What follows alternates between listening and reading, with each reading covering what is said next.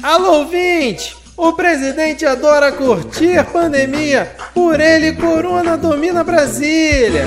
Na comissão parlamentar, o pesadelo negou até o VAR. Grito da galera pra prender, mudança de milico pra reserva pode ser. Milico paga de pracinha, mas do seu lado revoada dos galinha. Foi no palanque fez arminha, só não reclama quando esticar a cordinha. Duvido quando o Senado vai fazer valer a lei anti-mentira. Na CPI teve um monte com a capitã cloroquina. Duvido quando o Senado vai fazer valer a lei anti-mentira. Na CPI teve um monte com a capitã cloroquina. Tipo que ninguém engole. Dar olé no Senado, Randolph vai repetir. Na Fiocruz não teve falo. Omar Aziz foi ajudar na sabatina. Mas é questão de fé, essa é a capitã cloroquina. Duvido quando o Senado vai fazer valer a lei anti-mentira. Na CPI teve um monte com a capitã cloroquina. Duvido quando o Senado vai fazer valer a lei anti-mentira. Na CPI teve um monte com a capitã cloroquina.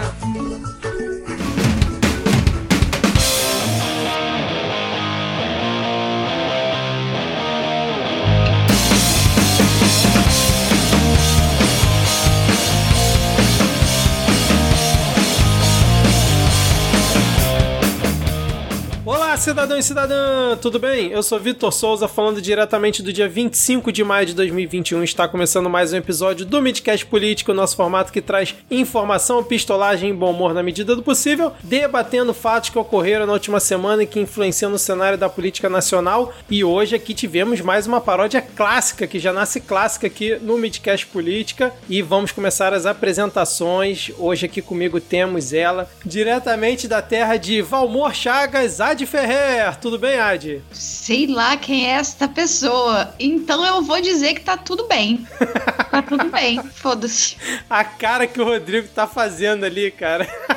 Deixa eu seguir aqui a apresentação. Temos ele diretamente da terra de José Aldo, Diego Esquinelo. Tudo bem, Diego? Aí, finalmente uma comparação boa. José Aldo que é o único manauara que briga sozinho, né? Porque a gente só, só briga de galera aqui. Então vamos lá. Caraca, eu não entendi muito bem essa não, mas vamos lá, vamos seguir aqui. Ah, cara, é... Você viu aquela... Lembra da, da série que, que fizeram na Netflix sobre o cara daqui? Aham. Uhum. nessa época tinha o, o, os movimentos... As gangues jovens da cidade eram chamadas de galeras. Aí elas se reuniu no shopping para brigar e tal. Foi na época que o que, tava, o que chamava rolezinho pra ir, que aqui era, era a, a briga de galera, usava a Havaiana branca, mó, enfim. Referências aí pra, pra galera daqui? Bem específico, hein, cara. Vamos seguir então aqui a apresentação diretamente da terra de Daniel Furlan. Temos ele, Rodrigo Hipólito. Tudo bem, Rodrigo? Pô, não, não tá tudo bem, mas pelo menos hoje você tá escolhendo aí boas referências, né, cara? Menos mal, então. É, aliás, pra, pra já começar bem aqui, Adi, cara, eu tenho que te dizer que Vereda Tropical, Selva de Pedra, o Pagador de Promessas, Sonho Meu, Mandala, Salsi Merengue, Os Maias, Mad Maria, é, A Favorita, Mutantes, Os Mutantes. e Valmor Chagas, cara. Valmor Chagas. Tô convencida. de Valmor Chagas. Tô convencida. Obrigada. Porra, Mutantes, cara. Foi muito longe agora. Bom, e fechando aqui o nosso quinteto de hoje, a nossa participação especial diretamente dos bastidores da CPI Palusa. Temos ele, o nosso amigo internauta, Tesoureiros do Jair. Seja muito bem-vindo ao Midcast. Oi, gente. Boa noite. Obrigado pelo convite. Um prazer estar aqui com vocês. Maravilha, vamos falar bastante aí sobre CPI hoje, principalmente sobre esses bastidores aí. Qual é a atuação do Tesoureiro, que agora tá dando entrevistas aí para Estadão, é o país, tá uma maravilha, cara. Mas, hein, Vitor, a gente vai ficar nessa enquanto durar a CPI, a gente vai ficar trazendo internautas aí. Qual é a programação das próximas semanas? Sim, sim, vamos ver se a gente consegue trazer outros atores dessa, desses bastidores. Né? A gente, eu deixei aqui na, na última semana o convite para Regrets ao vivo, mas acho que ela não, não escutou o, o, último episódio, então fica de novo aqui. Regrets, você é a nossa convidada da próxima semana aqui. Esteja presente aqui no Midcast Política. Alô, Randolph? Vem aqui, ó. Estamos, tem disposição aqui. Há, há espaço. Se você já faz parte dos 10 ouvintes, sabe como funciona a nossa dinâmica, mas se você está chegando por aqui hoje nesse nosso formato, nós dividimos o episódio em blocos, repercutindo as principais notícias da semana, e no final temos ali os salves e as dicas culturais. Lembrando que se você quiser seguir o Midcast nas redes sociais, nós estamos no Twitter e também no Instagram com o perfil podcastmid, e hoje no Twitter acho que o perfil alcançou 11 mil seguidores, cara, olha aí. Ah, de Rodrigo, Diego, Tesoureiros, quais são as arrobas de vocês aí nas redes sociais? É, você me encontra no arroba Ferrer no Twitter e por enquanto no Instagram, então aproveita. Eu sou o arroba garoto do Kikão, K-I-K-O, porque pão com salsicha é só pão e salsicha. Kikão é um estado de espírito. E para quem quiser me acompanhar, quiser muito me acompanhar, eu só tô no Twitter. É o único lugar que eu habito. E lá eu sou arroba lhama na lama, porque a lhama é o melhor animal. Eu tô no Twitter, arroba tesoureiros. Eu tenho um Instagram também, mas não vou nem divulgar, porque eu, eu não não habito aquilo ali por lá, não. Fiz uma conta só para ficar monitorando o Bolsonaro mesmo. Bom, agora sem mais delongas, vamos iniciar o episódio com o bloco. Eu não sei onde tá o negócio de destravar o microfone, mas eu só acho engraçado que.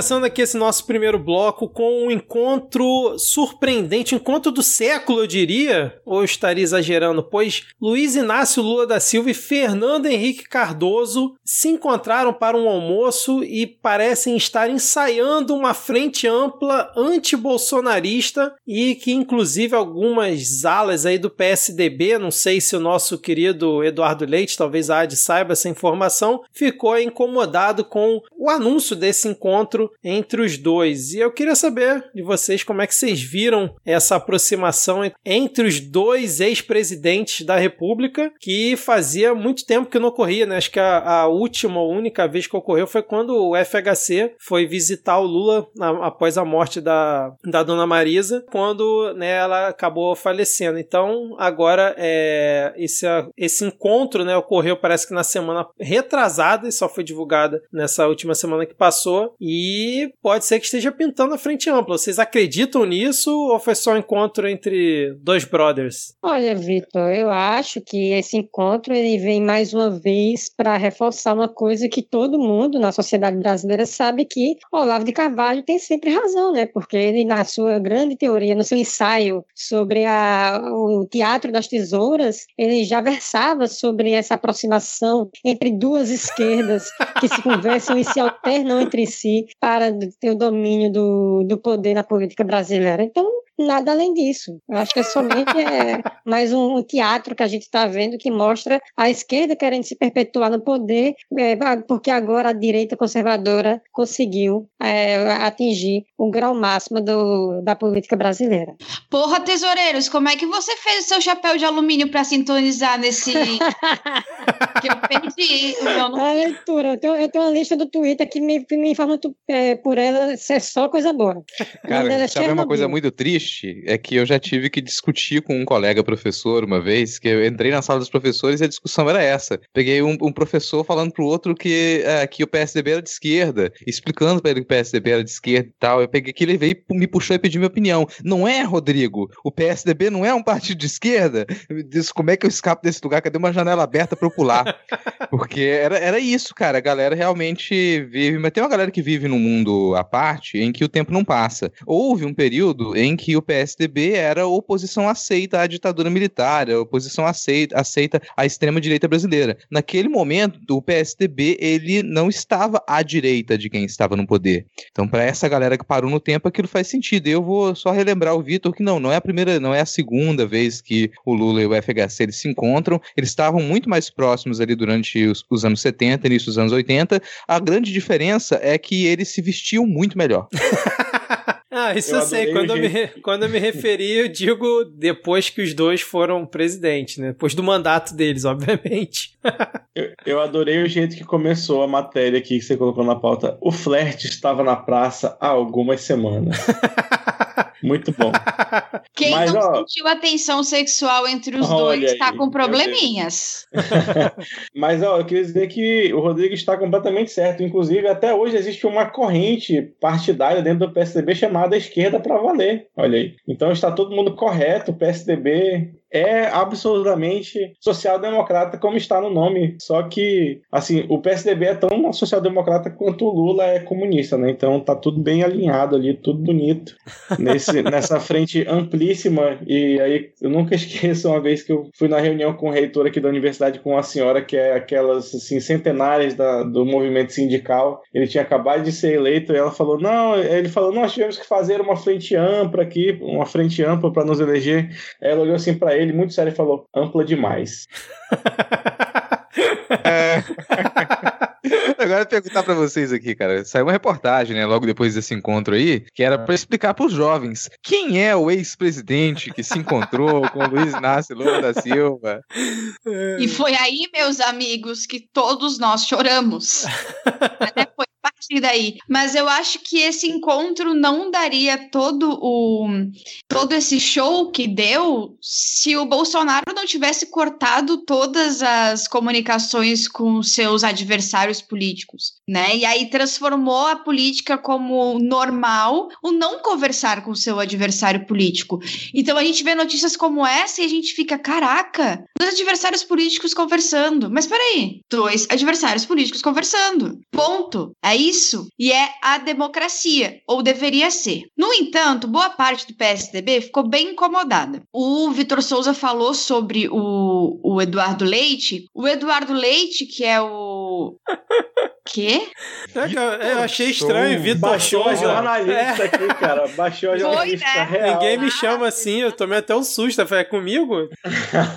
É que às vezes tem terça-feira que eu não bebo, aí eu fico normal, assim. Ah, o Eduardo Leite, ele, inclusive, foi perguntado se ele se arrependia do voto no Bolsonaro, e ele disse que não, porque o outro lado teria um presidiário. Isso sempre foi uma questão para essa ala do, do PSDB, a quem o Eduardo Leite ah, presta ainda lealdade, de certa forma. Ele, ao comentar sobre isso, ele falou que conversar com todos é premissa de quem deseja o fim do, do nós contra eles. Mas eu não aceito que o Brasil ande para trás. Confio que, que Fernando Henrique também não.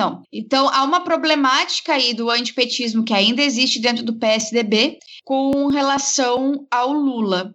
Mas eu honestamente não sei se nessa altura do campeonato se o Fernando Henrique ele tem tanto peso quanto ele já teve, né? Então ele faz esse encontro e tudo mais, mas os caminhos que o PSDB tomou nesses últimos anos, eles me levam a crer que a, a, a voz do FHC, por mais que ela seja respeitada, tem aquela coisa icônica dele, tem uma parte simbólica aí, eu não sei até que ponto eh, eh, esse encontro ele faz uma diferença real na hora de você montar uma frente ampla. Tudo bem, isso pode ser muito significativo ali pros figurões, pro pessoal que já tá com um pé e meio na cova, que daqui a pouco não vai estar mais entre a gente, não vai fazer diferença no partido. Mas realmente, na hora do partido se organizar, e vai ter candidatura própria, vai ter uma candidatura do PSDB, qual a real diferença? Se for pensar também na, na, na direita e na, na centro-direita que a gente tem, tira os extremistas de, de direita. Tá, não sobra muita coisa, mas ainda pensar nessa pouca direita e centro-direita que a gente tem, até que ponto a voz do, do FHC ela é ressonante no meio disso? Não sei. Pô, cara, você esquece que o FHC é o único PSDBista que tinha uma imitação no Cacete do Planeta, cara. Isso aí é um, um, um fato. Um programa que não histórico, existe mais. Mas é de absolu Vamos absoluta explicar ao relevância. jovem que, o que, que era o Cacete Planeta. Era um programa de aspas, hashtag humor da Globo. Era o quê? Pensa mais ou menos o TikTok. Com pessoas que ganham muito dinheiro pra fazer É o bisavô do. TikTok.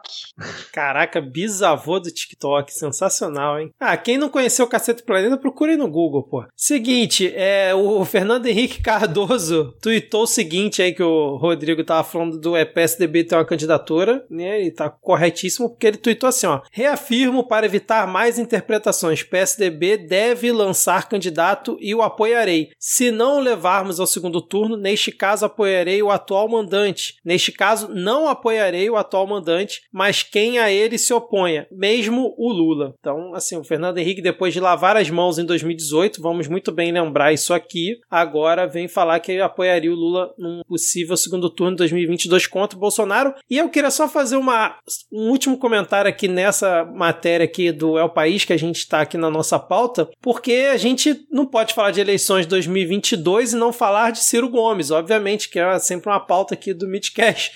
Na reportagem está assim, ó, outro nome à esquerda, Ciro Gomes, que segue em atrito aberto com o Lula e o PT, tampouco decola e busca um rebranding, se apresentando como Joe Biden brasileiro. Aí eu parei nesse, ponto, para mim já, já, já foi suficiente. Caralho.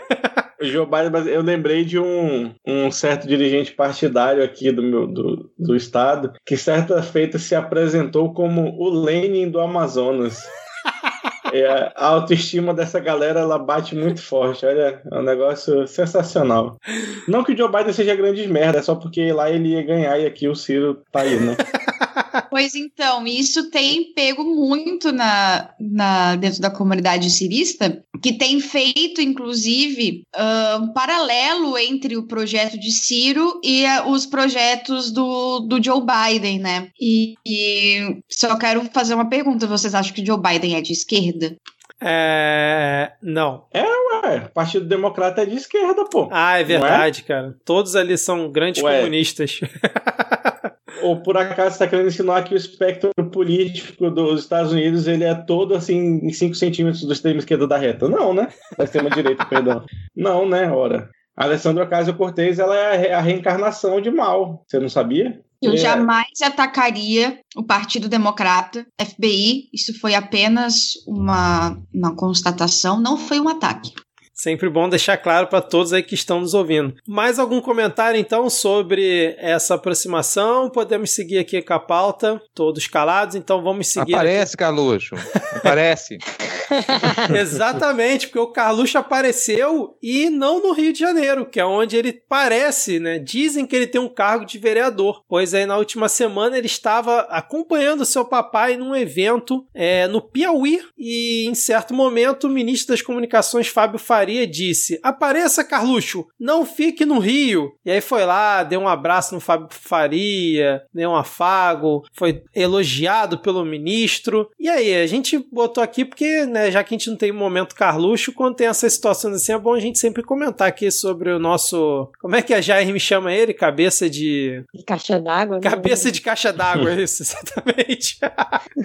Eu só tenho uma coisa a comentar sobre isso. Se você quer ter liberdade para você visitar o seu pai em outros lugares, você não se candidate, não se candidate e não tenha um emprego que você tenha que estar em outra cidade, não pode viajar. Se o seu maior desejo, se sua prioridade maior é estar ao lado do seu pai, pai, não faça isso. Mas ele pode, ué, ele tá fazendo.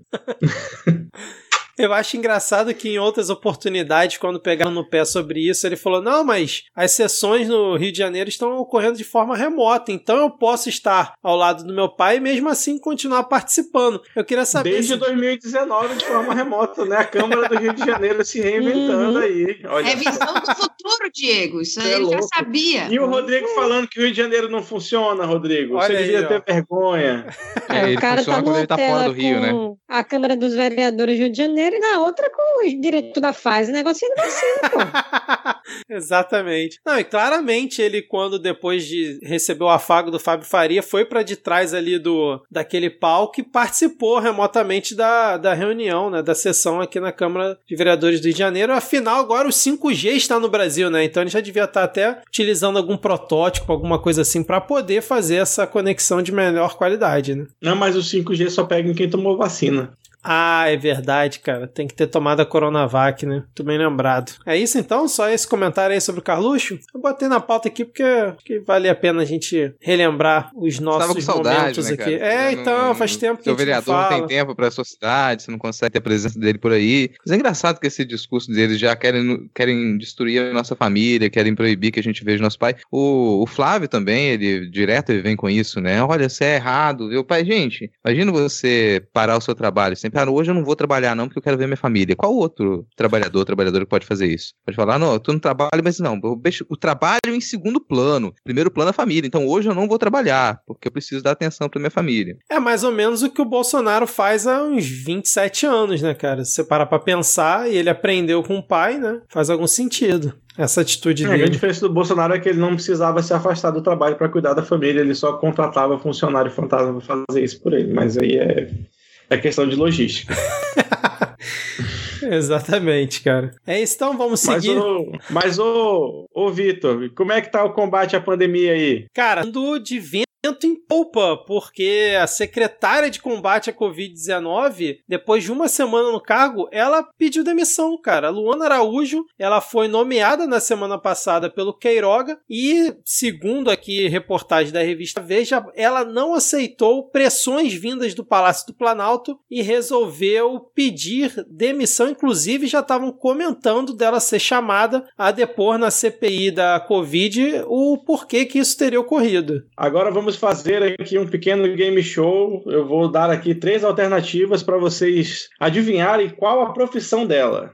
Letra A, capitã do Exército Brasileiro. Letra B, é, vendedora, gerente da, da, da Avan de Chapecó.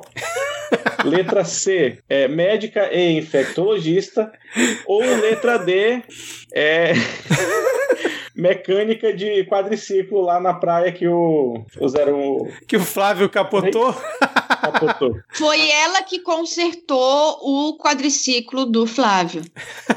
Cara, eu acho que é a primeira opção, mas eu quero muito que seja a letra B, cara, de Chapecó lá da van. Eu tô na letra D também, viu? Mecânica Cara, do eu fico impressionado aí que você, que você não colocou uma opção em que ela seria talvez uma viajante no tempo e que ela caiu aqui sem se atualizar sobre o que estava acontecendo. Ela foi e aceitou esse cargo. Aí depois que ela aceitou o cargo, ela foi e tomou consciência. Nossa, é nesse tempo que eu caí. Desculpa a confusão, gente. Tô saindo aqui, foi mal. Olha, não, é- não foi esse caso, realmente a resposta é a letra C, ela é médica infectologista, mas para ela ter sequer aceitado um cargo nesse governo, ela realmente estava fora do Brasil, irmã. Viajou, passeou. É, lembrando sempre que, por exemplo, a Mayra Pinheiro. O que será que aconteceu? O que, que será que aconteceu para ela não ter, não ter gostado? Porque, assim, pressão no Palácio do Planalto, eu fico pensando em Mário Frias com a pistola na cintura, dando grito pra cima dela. É, cara, é uma Cara, acho que a possibilidade. galera, a galera vai, vai. com- Chega uma hora que não sobra ninguém pra você convidar, né? Pros cargos. As pessoas vão passando ali, você fala, quem é que vai aceitar isso agora? Aí você vai, convida a pessoa mais desinformada. Ah, não sou muito ligado em política. Você vai lá fazer entrevista de emprego com a pessoa e fala, ah, você se informa sobre política? Ah, não, nunca gostei de política, não. Esse negócio de política eu acho um chato. Esse... Quando vão discutir isso no almoço de família, eu saio, ah, então vem você aqui. E a pessoa cai lá e ela fica esperando que tudo bem, vai ser o absurdo como qualquer político. Todos os políticos são maus, são corruptos. E a pessoa pega algum protocolo, alguma, alguma indicação, faz uma primeira reunião e, e a pessoa fala com todas as letras. O objetivo é matar toda a população. Aí a pessoa, opa, nossa, faz igual o Taish lá na reunião de, de, de 20 de abril lá. Fala, nossa, o objetivo, vamos aproveitar que o povo tá morrendo pela rua à torta e direito e vamos passar toda a boiada. O pessoal olha, gente, eu não imaginei que era assim. Caraca, faz todo sentido agora ela ter recusado, cara. Se tiver tido uma cena como essa. Mas ela deu uma reportagem. Ela deu uma reportagem. Ela deu uma entrevista aqui dizendo que ela sai de consciência e coração tranquilo após ter essa passagem relâmpago pelo Ministério é, da Saúde. Ela disse o seguinte: ó, neste curto período de atuação, ainda que sem nomeação oficial, pude desenvolver trabalhos em várias frentes, incluindo o plano de testagem agora apresentado apresentado pelo Ministério da Saúde. Em meu discurso de apresentação, fiz questão de evidenciar minha postura técnica baseada em evidências, pautada pelo juramento médico que fiz e que norteia todas as minhas atitudes. Acho que com isso tá claro por que, que ela pediu para sair, né, né, cara? É, exatamente. Ela tentou fazer tudo que o governo não gosta, então não tinha como durar mesmo. Será que ela aceitou para ser uma guerreira no meio do caos, assim, e, e chegou ali e percebeu que ela realmente tá sozinha para lutar lá dentro?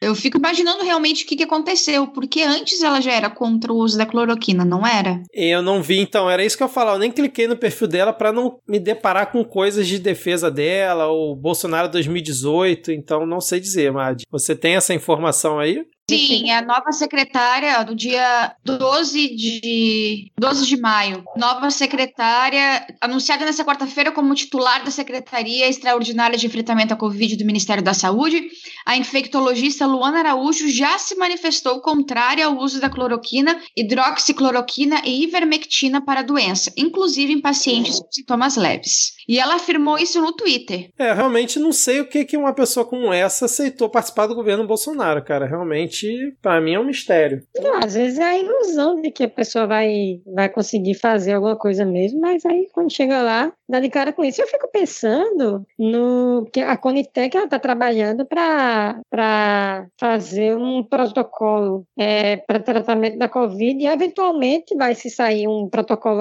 confirmando ou negando o bendito tratamento precoce. Eu não sei, mas até onde eu tenho visto, o corpo técnico de carreira do, da saúde não está embarcando muito nessa, nessa loucura, não. Tanto que esses protocolos todos estão surgindo da, pautados por gente externa ao governo, ou então gente colocada ali como, é, como secretário, como assessor, esse tipo de coisa. Vamos ver. É, eu fiquei. É, até... Pois no dia 17 de maio saiu uma notícia de que o Conitec não recomenda a cloroquina contra a Covid, apenas uso de anticoagulantes e corticoides. É, mas, é, mas isso foi para uso hospitalar, né? É. Mas daí já meio que era, era, consenso até entre, entre a própria base bolsonarista também, porque eles batem na, no, no, no tratamento precoce, tratamento precoce, tratamento precoce. É. E aí, eventualmente, a Conitec vai se, se posicionar em relação a isso. Vamos ver. Não, isso, e o engraçado nesse caso da Conitec, né, que mostra como o Queiroga foi rolando lero na CPI, né, porque ele disse que ia mandar lá a questão da, da Conitec, do protocolo. Obviamente, estava todo mundo falando sobre o protocolo do tratamento tratamento precoce e na semana seguinte ele manda perguntando sobre protocolo para uso hospitalar que até os bolsonaristas, como o Tesouro disse aí, não concordam que seja utilizado. Então, é, enrolou. Aí, tipo, já tem o quê? Duas semanas que o Queiroga foi lá e eles ainda não mandaram a solicitação pro Conitec, cara. Impressionante. Sendo que. Caraca. Se... Porra, Diego, perdi o raciocínio aqui. Foi mal. Deixa, perdi, o, perdi o raciocínio aqui com a foto que o Diego mandou aqui. Os ouvintes não vão saber qual é, mas segue o jogo aí. Vão saber sim. É o Randolph Rodrigues vestido de Harry Potter. tá lá no Twitter, pode procurar. Ai, ai. Mais alguma coisa sobre esse, esse ponto da nossa. Porra, Randolph, Grifinória não, cara. Grifinória não. Doutora Luana Araújo. Lembrando que assim, a Mayra Pinheiro também é médica, tem mestrado, doutorado e tá lá no Ministério da Saúde, né? Inclusive, ela comentou alguma não, coisa. Assim, tem mestrado, doutorado e um monte de caramiola na cabeça, né? É, assim. cara, eu, que, eu quero já antecipar. Não vou antecipar, não, vou deixar para falar mais na frente. Vamos seguir aqui com, com a pauta, que o nosso próximo tópico, a gente já deu um spoiler aqui, é, que é o Mário Frias, cara. Parece que ele anda armado lá na Secretaria de Cultura e fica assustando os funcionários da pasta enquanto fica gritando e dando ordens na pasta que ele comanda. Alguma surpresa de ver o Mário Frias andando armado em Brasília? Cara, eu acho que andando armado não, mas essa, mas a, a eu gostei da manchete, eu acho que a manchete eu fez uma construção mental muito engraçada. Abre aspas. Mário Frias anda armado, grita e assusta funcionários da cultura. Eu já fico imaginando o cara com a arma assim. Quem que tá olhando? Quem que tá olhando? Sabe? Uma coisa muito louca. E isso aí eu não imaginei que ele seria um bom ator para fazer isso aí. Mas que bom, né? Tá evoluindo a técnica. Foi isso que eu pensei, Ad. Você ensinou muito melhor do que ele faria lá. Então, realmente, é, eu acho que essa possibilidade não, não é possível. Cara, como ele não conseguiu, né, ter uma, uma carreira feminina, aquela coisa vexaminosa, ele deve ficar vivendo esse trauma ali. Ele é igual aquela coisa do, do Weintraub lá, que, não, que nunca conseguiu ser de verdade um acadêmico, aí vai ficar atacando o setor do qual ele faz parte, né? O objetivo dele era destru, destruir a academia porque ele nunca conseguiu ser respeitado, porque ele era incompetente. O Mário Frias é mais ou menos isso. Ele nunca conseguiu ser respeitado dentro da área dele porque ele é um péssimo ator, ele não tem talento nenhum, ele é uma pessoa sem um vocabulário cultural muito extenso, e o objetivo de, dessa pessoa se torna destruir aqueles que não respeitaram e trabalhar em prol da mediocridade. Aí você fica imaginando que o pessoal deve tomar susto, mas deve tomar aquele susto já pensando, cara, que ridículo, vou tomar um susto e vou rir na sequência. Porque fica quase como uma pegadinha. Aquele bananão saindo, andando com arma e, sei lá, fingindo que vai entrar num faroeste dentro da, da Secretaria de Cultura. Eu consigo imaginar essa cena tranquilamente, o sujeito sendo aquele paspalhão que ele é. Pior que não, não dá para ele realmente assustar alguém. Pensa nesse cara tentando assustar alguém. Ele falando, ah, lá na minha quebrada não durava 10 minutos. susto para mim, susto para mim não é ele chegar e botar pressão. Susto para mim é ele chegar, ah, ah, tá passando lá o tiozinho ou a tiazinha carregando a bandeja, é ele chegar no pé do vidro e dar um grito com a arma assim, ó, balançando. É, na minha cabeça, essa é a imagem mental que eu tenho. Ai, meu Deus do céu, cara. A manchete fez construções mentais, assim, de uma coisa quase coringa, sabe? Um, uma viagem de filmes. Eu achei muito melhor a manchete do que a história em si. Porque a história, o que, que você esperava de um bolsonarista? O que, que você esperava no governo Bolsonaro? Um ambiente de trabalho saudável?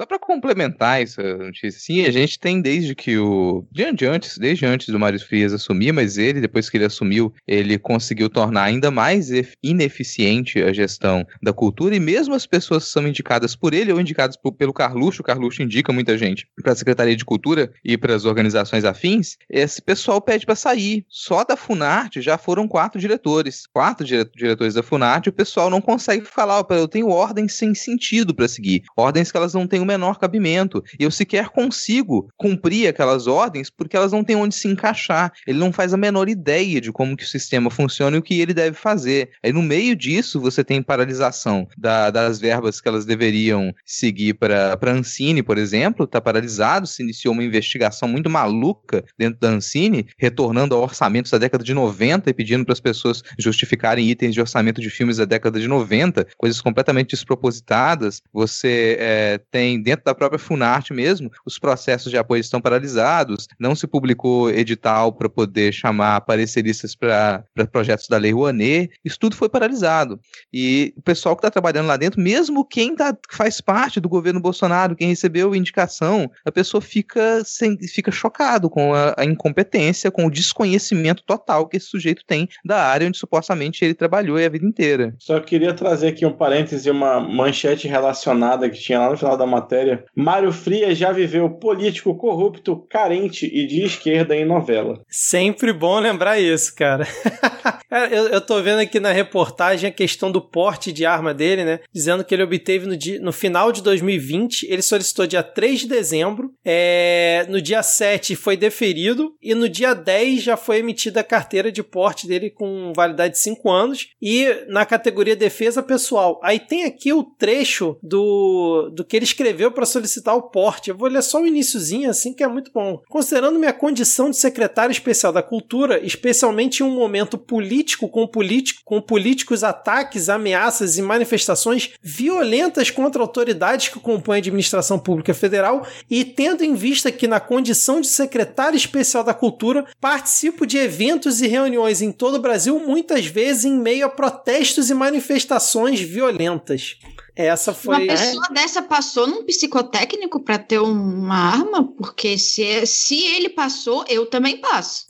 Bom, mas nenhuma pessoa que realmente quer ter uma arma, ela deveria passar num psicotécnico, porque se você tem esse desejo, se você de alguma maneira quer comprar uma arma, quer sair usando uma arma pra isso, já é a prova de que você não tá bem na cabeça. Ah, mas eu você dou, que eu dou um pouco de razão pra você... ele. Eu dou um pouco de razão pra ele. Vai que de repente ele tá andando lá no meio da rua e vê um outdoor chamando ele de, sei lá, pique ruído. Cara, não vai. Não vai deixar barato. Tem que um pouco pra cima mesmo, porra. Tem que atirar outdoor pro outdoor aprender. É, e é só uma nota um pouco mais séria, é, mesmo que você tenha o porte de arma, né, a, a recomendação da polícia é que você ande com ela de uma maneira discreta, né, que não, não, tecnicamente não é bom você avisar os outros que você tem arma, porque isso pode trazer uma série de consequências, desde te fazer um alvo para alguém querer roubar a sua arma, até escalar o conflito de uma maneira desnecessária. Mas ele, né, ele que aí deve estar claramente compensando alguma falta, né, alguma deficiência que ele sente com essa exibição de ferro, né, essa exibição dessa masculinidade pujante que só existe através da arma, ele tá. E aí, realmente, é, é para você precisar, além de gritar, você esfregar uma arma na cara para ser obedecido, você tem que ser tão merda, mas tão merda, cara, que eu não consigo nem imaginar.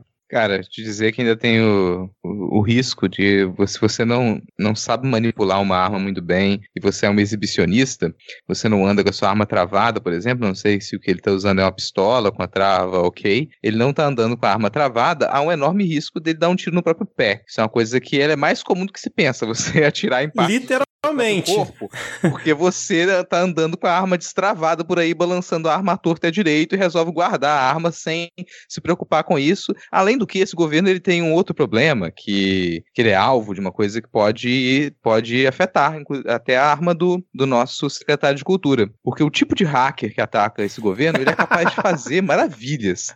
É um hacker que ele consegue hackear a Agência Brasileira de Telecomunicações. Ele é um hacker que ele consegue invadir o meu cinzeiro e ele botar fogo nas cinzas que no meu cigarro agora, porque ele vai muito além do tipo de tecnologia que a gente conhece. Então não me seria surpreendente que ele invadisse a arma. Um hacker invade e coloca um vírus na arma do Mário Frias e aí faz ele atirar no próprio pé. Que hacker é esse? Que vírus é esse que afeta a comunicação desse governo? É, cara, depois que os hackers conseguiram aí é, entrar no site da Saúde, pegar o aplicativo Tratikov, né, produzir belíssimos vídeos e lançar na, na TV Brasil aí pela EBC, o hacker conseguiu fazer um vírus que impedia o Ministério da Saúde de abrir um e-mail da Pfizer. e vocês achando que só o coronavírus que estava atrapalhando o governo, né, cara? Agora tem o vírus do hacker que também impede a pessoa de responder o e-mail da Pfizer. E por que isso, Diego? É, não, só era isso que acho que o Bolsonaro se referia ao dizer que a, a cura pode ser pior do que o vírus, olha aí. A, a vacina trouxe o vírus, só que o vírus cibernético, né? Porque o seu Elcio Franco, o seu não, né? O coronel, né? Sempre bom marcar aí que é, é, Milico, o coronel Elcio Franco afirmou né, que, que a foi encaminhada em novembro do ano passado, que enfrentava problemas para analisar a proposta do laboratório para a venda de vacinas contra a Covid devido a um vírus na rede de computadores da pasta. Perguntar para vocês aqui, é... isso é muito importante para essa gravação e para esse assunto que a gente está discutindo. A voz do Vitor, ela tá falhando de vez em quando para vocês? Tá. Ou é só para mim? Tá ah, falhando? Tá. Ah, então tá. eu tava aqui na dúvida que se a internet que estava sendo consumida a mais era a do Vitor ou era a minha. Então, Vitor, é você que deve parar de baixar os pornôs aí, não eu. Eu vou continuar baixando aqui os meus pornôs e vou deixar isso como uma dica, gente. Se você aí tiver com esse, se você tem esse costume de ficar baixando pornô, tente não fazer isso no computador do trabalho, porque isso costuma trazer vírus pro seu computador. Se você tem o costume de ficar acessando sites que eles são obscuros e aí vai lá o seu antivírus ele indica, opa, não deveria, estão tentando baixar um arquivo suspeito aqui, você ignora tudo isso. Se você não mantém tudo atualizado e faz do computador do trabalho, pode realmente acontecer de ter um vírus que ele vai impedir as suas comunicações depois. E eu não duvidaria que esse é exatamente o caso. A gente tem ali o pessoal que faz parte do Ministério da Saúde, estava lá assistindo pornozão, baixando pornô enquanto estava trabalhando, e como resultado, esses computadores estavam cheios de vírus. Aí imagina, você está lá, é mais fácil de você acessar o e-mail do príncipe nigeriano do que o e-mail de trabalho, você fica completamente perdido. O foda vale é... mencionar que o governo federal já caiu no conto do príncipe nigeriano. Você Sim. lembra dessa história? Sim, lembramos. o foda é no final a gente descobrir que quem fez isso foram os hackers de Araraquara, né, cara? Seria um belo plot twist, né? Eles, eles atrapalhando até a negociação de vacina, né? É, pois é, não. Faz todo sentido, porque os hackers de Araraquara queriam atrapalhar o lance da vacina para estabelecer o lockdown, como foi feito em Araraquara. para estabelecer o lockdown mundial, aliás, lockdown nacional, para é, o plano de dominação como no globalista se exercer, porque com vacina acaba lockdown. Caramba, eu não tinha pensado nesse detalhe, cara. Faz todo Gente, sentido. Eu nunca tinha. A a Araraquara ela tem que ser realmente repensada como a futura capital do Brasil, porque a gente tá vendo uma movimentação. Tudo tá se direcionando para Araraquara, cara. Ele é o centro das discussões. Se a gente quer saber o que, que vai acontecer no futuro do Brasil, é observar Araraquara. É o que eu falo da, da pobreza de locação que tem o cenário político nacional. Tem o Brasil inteiro, só acontece coisa em, em Atibaia, no Rio, Araraquara, Brasília. É porque a gente tem uma produção de baixo custo aqui no Brasil, né? Então, como é tudo muito pobre, tá? O roteirista ele teve que adaptar algumas histórias para botar sempre no mesmo lugar, entende? É uma questão de, de, de gastar menos dinheiro mesmo. Vamos Vai falar fazer com o Mário valer Frias também a aí locação liberar do mais gente. A locação do cenário é caro, gente. Aí, às vezes, você faz uma cena, duas, e não rendeu ainda, não se pagou. Não, vamos, vamos aproveitar, vamos colocar mais uma cena ali. Cara, eu, vendo a desculpa dele aqui, eu como profissional de TI, né? A desculpa dele faz o seguinte, ó. Informo que em virtude de um problema de vírus em nossa rede do Ministério da Saúde, estamos com uma série de dificuldades de conexão em rede e abertura de e-mails, o que dificultou ou até impediu o acesso aos arquivos enviados até a presente data, assim como sua respectiva análise. Cara, não faz o menor sentido essa explicação dele, nem nos termos que ele tá usando, assim, a- o encadeamento não faz o menor sentido. Isso tá com cara de, de duas coisas, né? Ou eles realmente cagaram pro e-mail e deixaram lá em- no canto, que é o mais provável, ou então é simplesmente alguém que tinha só uma pessoa tinha acesso ao e-mail específico que chegou essa correspondência e o cara não sabia a senha. E aí ficou lá postergando durante dias até que alguém chegou lá, não, olha só, a senha era, sei lá, é, ABC123. E aí o cara botou lá e acessou. Porque, cara, estamos com uma série de dificuldades de conexão em rede e abertura de e-mails. Não faz o menor sentido. Se fizesse algum sentido isso que ele tá falando, em todos os- os demais e-mails do Ministério da Saúde nesse período não deveriam ter sido enviados, não deveriam ter sido respondidos. É, deveria ter voltado resposta de. Nada te indica que foram. Isso que eu ia falar, assim, temos grandes chances de ter sido assim, isso mesmo.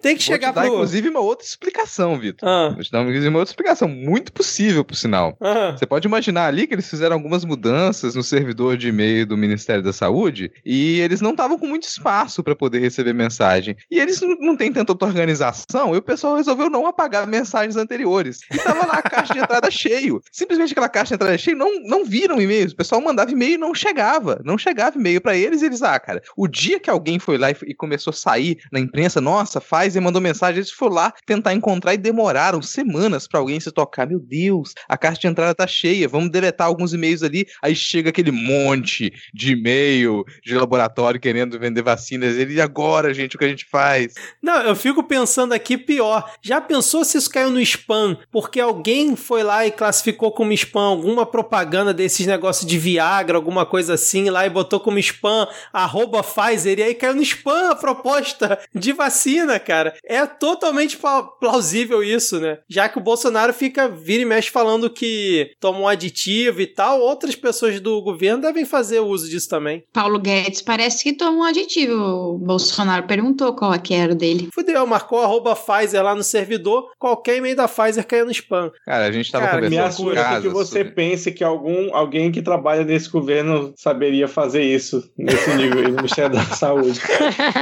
Mas vamos acreditar nessa que é melhor do que a, o vírus. É, a gente Cara, tava eu tô conversando muito aqui casos. ansioso pra ver o Elcio Franco na semana que vem Eu explicando também, cara. essa história. Eu também. Não é possível que ninguém vai perguntar, tá, mas aí, vocês identificaram o vírus e qual a ação que vocês tomaram? Cara, um vírus foi colocado dentro do Ministério da Saúde. E o que, que vocês fizeram pra combater isso? Surreal, cara. É a quinta série, cara. Essa galera entrou na quinta série e não sobreviveu à quinta série, porque não sabe nem as regras da quinta série. Não se explica que piora. É, Não, exatamente. não precisava ter inventado caralho de vírus nenhum. Deixa rolar, velho. Ah, não vi, passou, mas Você agora. deixa a negociação de uma vacina só por e-mail, não liga pro cara, não. É aquela, aquela história da vacina, hein? Tu não sabe Ah, mandar um e-mail, não recebi. O Nada ministro da disso. Saúde falou que ele era proibido de, de negociar a vacina.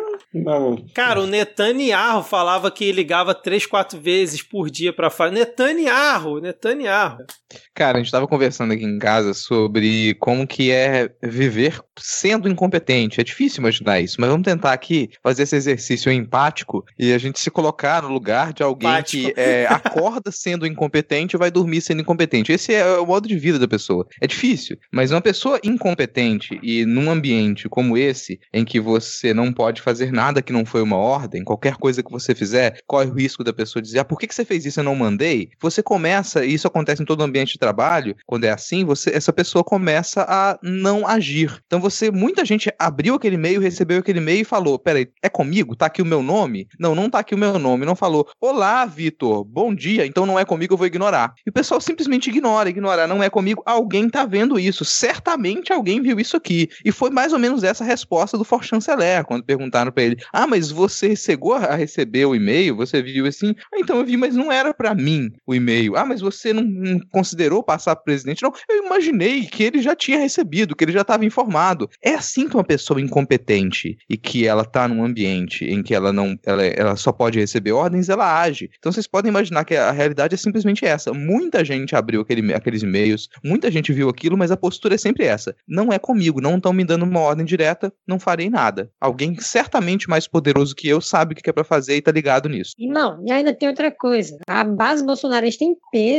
tava batendo nessa história de não, a gente não quer vacina, essa história dessas vacinas aí tá, tá, tá muito esquisito, porque vai mexer no DNA, vai transformar em jacaré, vai transformar em avestruz e qualquer coisa.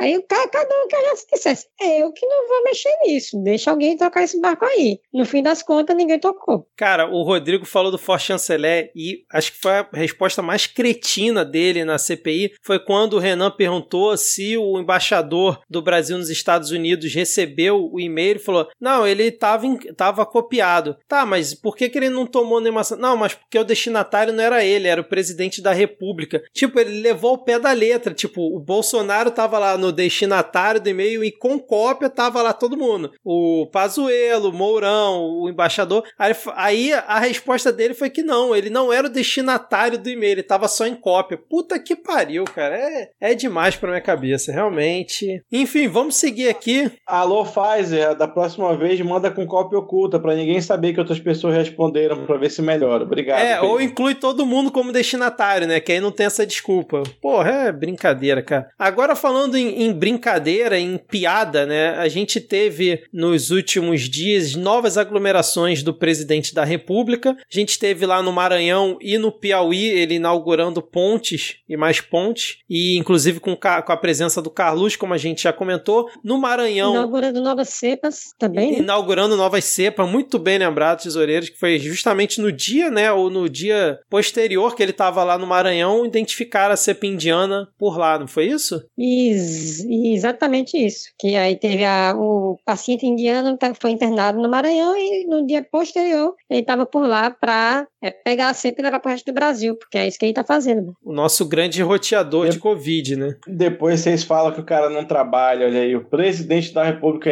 em primeira mão fazer o serviço braçal. Olha aí como vocês são ruins. Pois é, cara. E aí lá no Maranhão ele foi autuado, né, pela aglomeração causada. Mas eu queria destacar aqui, é, no Rio de Janeiro, que a gente teve o, o, o, grande evento ciclístico, como diz Carluxo aí no perfil do, do papai, né, que a gente teve milhares de motos se reunindo aqui no Rio. Segundo Carluxo, foi um evento ciclístico. É, e a gente teve a presença de Pazuello, cara, que ficou com a toa, meteu atestado para não ir na CPI por 14 dias, porque estava, segundo ele, teve contato com alguém com Covid. Na CPI falou que sempre defendeu isolamento, máscara, medidas de higiene como álcool em gel, lavagem das mãos. E no último domingo estava na presença do presidente Bolsonaro aqui no Rio de Janeiro, aglomerando, sem máscara, abraçando todo mundo. Vocês acham que foi um tapa na cara da CPI isso? Eu prefiro ser essa metamorfose ambulante. Pois é, Eu cara, eu concordo com o Diego. Aí vocês são muito apegados a uma coisa. O que você diz um dia, você pode modificar no outro. A gente tá numa época de pandemia, a gente tem que se reinventar todo o tempo. Então você ficar imaginando que três dias você é a mesma pessoa, não. Passou um tempo, você é aquela história do rio, sabe? Ah, você vai pisar num rio, você, se você pisar duas vezes, você não é a mesma pessoa, nem o rio é o mesmo. Então essa é nesse, nesse ponto aí que o Pazuello ele tá pegando. A cada dia ele vai Se ter que tomar uma decisão diferente. Se der tempo suficiente pro Salles, nem, no, no dia seguinte que você pisar, não vai ter mais nem rio. Olha aí.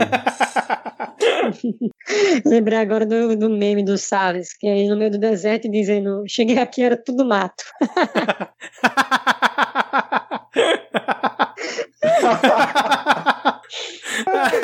Cara, nossa, eu não tinha visto esse. Eu também nunca tinha escutado essa, não. Mas e aí, tesoureiro, você que é aí essa, essa grande figura da CPI, acha que foi É. um tapa na cara aí dos senadores, cara? Uma Ca- afronta? Cara, eu, eu acho, eu acho, na, na real, que eles estão confiando demais no poder do Bolsonaro, do bolsonarismo. Que os caras têm feito tudo que eles quiseram desde o começo do, do mandato. Nada pegava pra eles. No máximo, eles, tipo, o máximo de, de dor de cabeça que eles tinham era mandar investigar uma pessoa que fez um outdoor xingando o presidente e, e, a, e a investigação não dá certo. Mas fora isso, é, a direita pode tudo, é, citando nosso amigo Carapanã. Então ele tá meio nessa vibe aí. Vamos ver se com a CPI essa retórica vai se manter. Porque o cara, ele chegou, mentiu à vontade na, na CPI, mentiu quanto quis, não aconteceu nada com ele. E isso um dia, de, um dia ou dois dias depois do Fábio ter ido lá, mentiu também, levou uma ameaça. Aí depois chegou para Azuelo, mentiu, mentiu, mentiu, não foi ameaçado nem nada, até que tem a história do habeas corpus, que serviu de argumento para ele não ser, sofrer nenhum tipo de assédio. E eu acho que ele está confiando na- no, no apoio do presidente e da base do presidente, mas eh, tomara que, que ele quebre a cara, porque aí vai ser convocado de novo e eu quero ver com que cara ele vai chegar ali e falar de novo que ele é a favor do uso de máscara, distanciamento social, e aquela lorotada toda que ele falou nas duas sessões. Vocês acreditam na teoria de que ele forçou essa situação para justamente tomar uma punição do exército e ser colocado na reserva? Que aí você atenderia dois interesses: ele ser colocado na reserva para futuramente concorrer a um cargo político e o exército mostraria todo o seu a sua honra de realmente punir um general da ativa que participou de um ato político. Eu acho que a gente está imputando inteligência demais em pessoas muito burras. Eu acho que, que o Pazuello deu um tiro no pé, não literal, mas quase poderia ser literal pelo tanto de arma que tinha naquela passeata. Ahn, e ele sambou mesmo, ele quis sambar na CPI, ele realmente acredita na, no poder, todo o poder de Jair Bolsonaro, tanto é que ele foi e mentiu na, na CPI e fez esse papel ridículo e papel criminoso para se incriminar e muitas vezes para blindar o Bolsonaro. Então, ele não. é, são pessoas que não se importam em, em se sacrificar pelo bem maior, que no caso o bem maior é Jair Bolsonaro. É foda porque não existe habeas corpus da mente, né? A pessoa pode ter um habeas corpus e ainda assim ser burra, né? E, e é muito... Assim, eu realmente acho que ele não, não queira é, cargo eletivo porque nem, mesmo que seja para roubar, você precisa trabalhar um pouco e eu acho que ele não é lá muito, muito a praia dele, não, esse negócio aí. Mas é, é, eu, eu vejo que isso vai aumentando, pelo menos né, numa visão mais externa, aumentando ainda mais a cunha entre o Bolsonaro e o seu exército. Né? Essa punição aí, ela vem como um recado, tipo, a não ser que exista e aí botar aqui meu chapéu de, de papel alumínio, e tesoureiros, é não tão bom quanto o dele, mas a não ser que exista uma coordenação muito absurda para fazer parecer que está se afastando, mas na verdade não está, o que eu acho pouco provável, eu vejo como um um aumento de- do distanciamento entre o, o Biruliro e o glorioso exército brasileiro. Comentar alguma coisa, É. Rodrigo? É, a chamada. Deixa eu só complementar o que o Diego falou. A chamada ala ideológica tem tomado o espaço da, da, da da ala militar, do chamado ala militar, né? Rodrigo está acenando aqui dizendo que não quer comentar sobre o assunto. Acho que o Tesoureiros também já comentou o que ele acha sobre aí a visitinha do Pazuello, a manifestação do presidente da República. Então, já quem está falando de CPI, de Pazuello, vamos para onde agora, Rodrigo? Agora, enfim, a gente vai para o grande evento que a gente está acompanhando durante todo esse tempo. A gente vai para a CPI Palusa.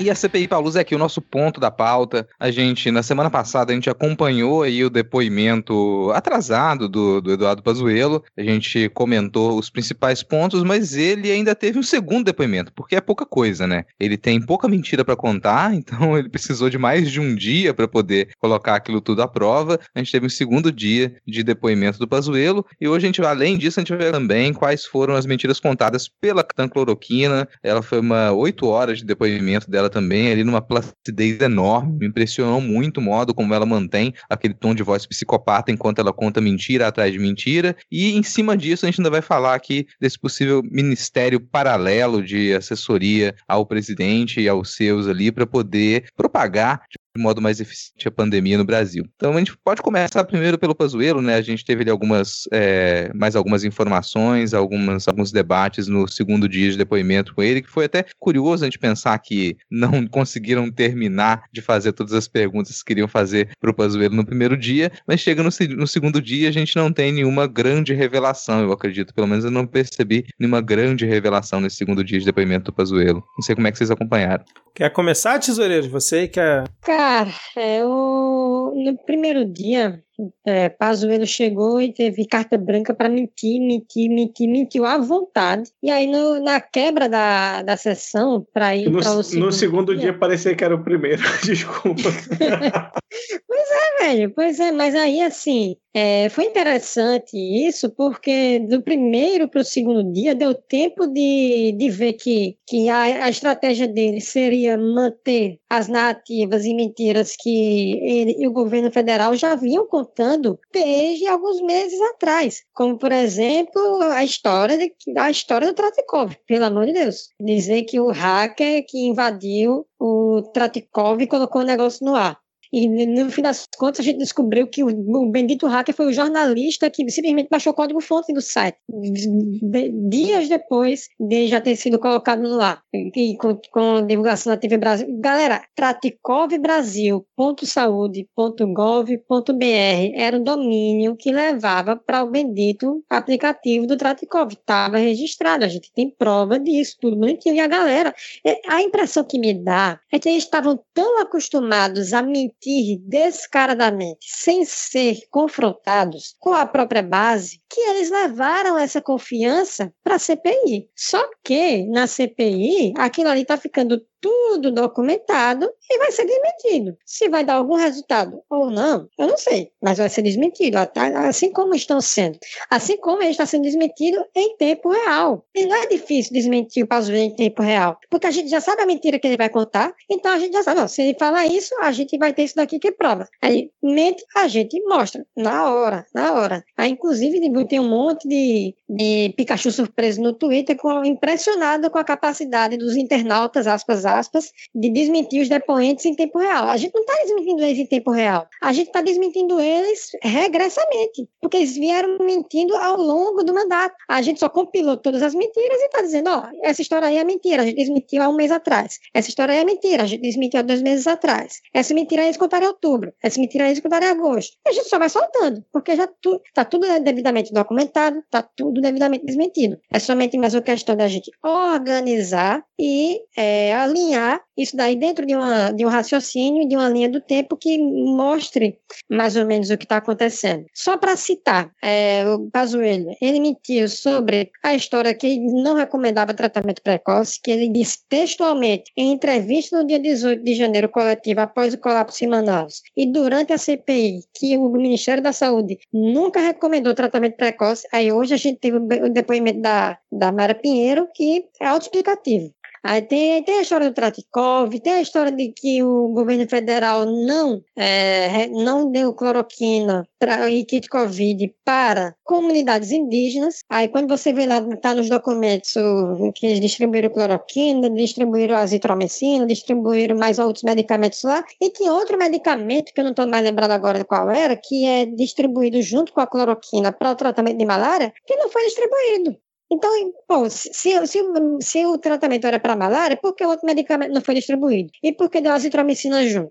Inclusive, própria a defesa do governo federal, na hora que vai enviar a documentação, assume que, que os medicamentos eram para tratamento de cloroquina. O que me leva a pensar o seguinte: se eles confiam tanto, se eles confiam tanto que essa porcaria de tratamento precoce com cloroquina funciona e salva vidas, por que a, é, hesitam em assumir isso? Publicamente na hora da CPI. Se eles estão relutando em assumir essa posição, é porque eles percebem que alguma coisa não encaixa. Aí entra a minha leitura disso daí, que é a leitura de muita gente, que é a defesa do tratamento precoce, é a defesa de vai pra rua, se contamina, que se você se contaminar, tá garantido. Tem um bombonzinho aqui para você que você vai ficar bom. É basicamente o placebo que vai fazer o povo perder o medo do vírus. E isso que é muito importante, falar desse, de pautar botar o tratamento precoce e a hidroxicloroquina e cloroquina na CPI.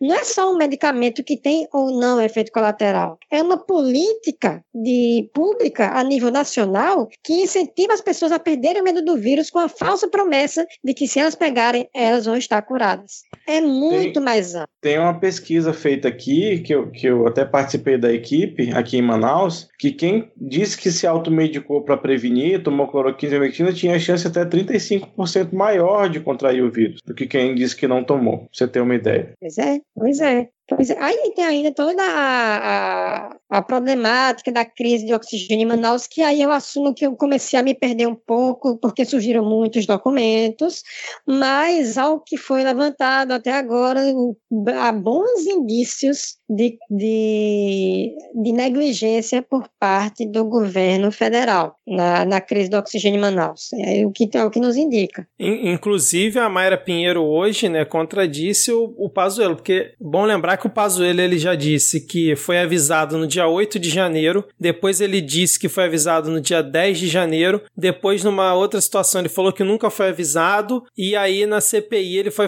ele falou que foi avisado dia 10 de janeiro, sendo que tem o tal documento que diz que ele foi informado dia 7, ali diz que não, porque foi um funcionário do Ministério da Saúde que disparou errado, que na verdade está com a data errada, que isso já foi corrigido, que ele só ficou sabendo dia 10 à noite quando estava em Manaus. Só só que a Mayra Pinheiro hoje, por duas vezes, quando o Renan Calheiros questionou, falou que o Ministério da Saúde teria sido avisado no dia 8. Então, assim, provavelmente se o Pazuello for reconvocado amanhã, né, que tem aí o, o requerimento, acho que do Alessandro Vieira. Aliás, um beijo aí pro Alessandro Vieira, faz tudo na CPI esse menino. Ele, ele vai ter que explicar isso, né, porque ele mesmo já se contradisse várias vezes e agora a Mayra Pinheiro, que disse que não tem nada a ver com oxigênio oxigênio que não foi envolvida, que não ficou nem sabendo, sendo que na época que o problema estourou, ela estava lá em Manaus, tanto que dia 11 ela estava lançando o Tratikov, mas ela falou que não ficou sabendo de nada, mas soube falar que eles receberam o aviso no dia 8, então você se pergunta, afinal, você sabe ou não sabe, mas ele provavelmente vai ser confrontado nisso. Agora, dois, duas observações que assim, eles, eles são muito maldosos, né, ao, ao falar que o Ministério da Saúde orienta o tratamento precoce, não recomenda, eles se apegaram à terminologia da da palavra, né? Eles estão batendo a tecla que é orientação e não é, recomendação, sendo que a gente sabe que para a pessoa na ponta da linha que está ouvindo o que eles estão falando, não quer saber se é uma orientação, eles querem saber que o Ministério da Saúde aprova que cloroquina, azitromicina, não sei se vermectina está no protocolo, eles são liberados e que você pode chegar para o seu médico, caso você é, chegue no médico que não vai te receitar isso, você pode chegar e falar que quer isso porque tá o Ministério da Saúde recomendando, orientando, seja dane-se a palavra que foi, porque o presidente também fala isso, né? Então é, é, é muita maldade, tanto da parte do Pazuello quanto da Mayra Pinheiro hoje.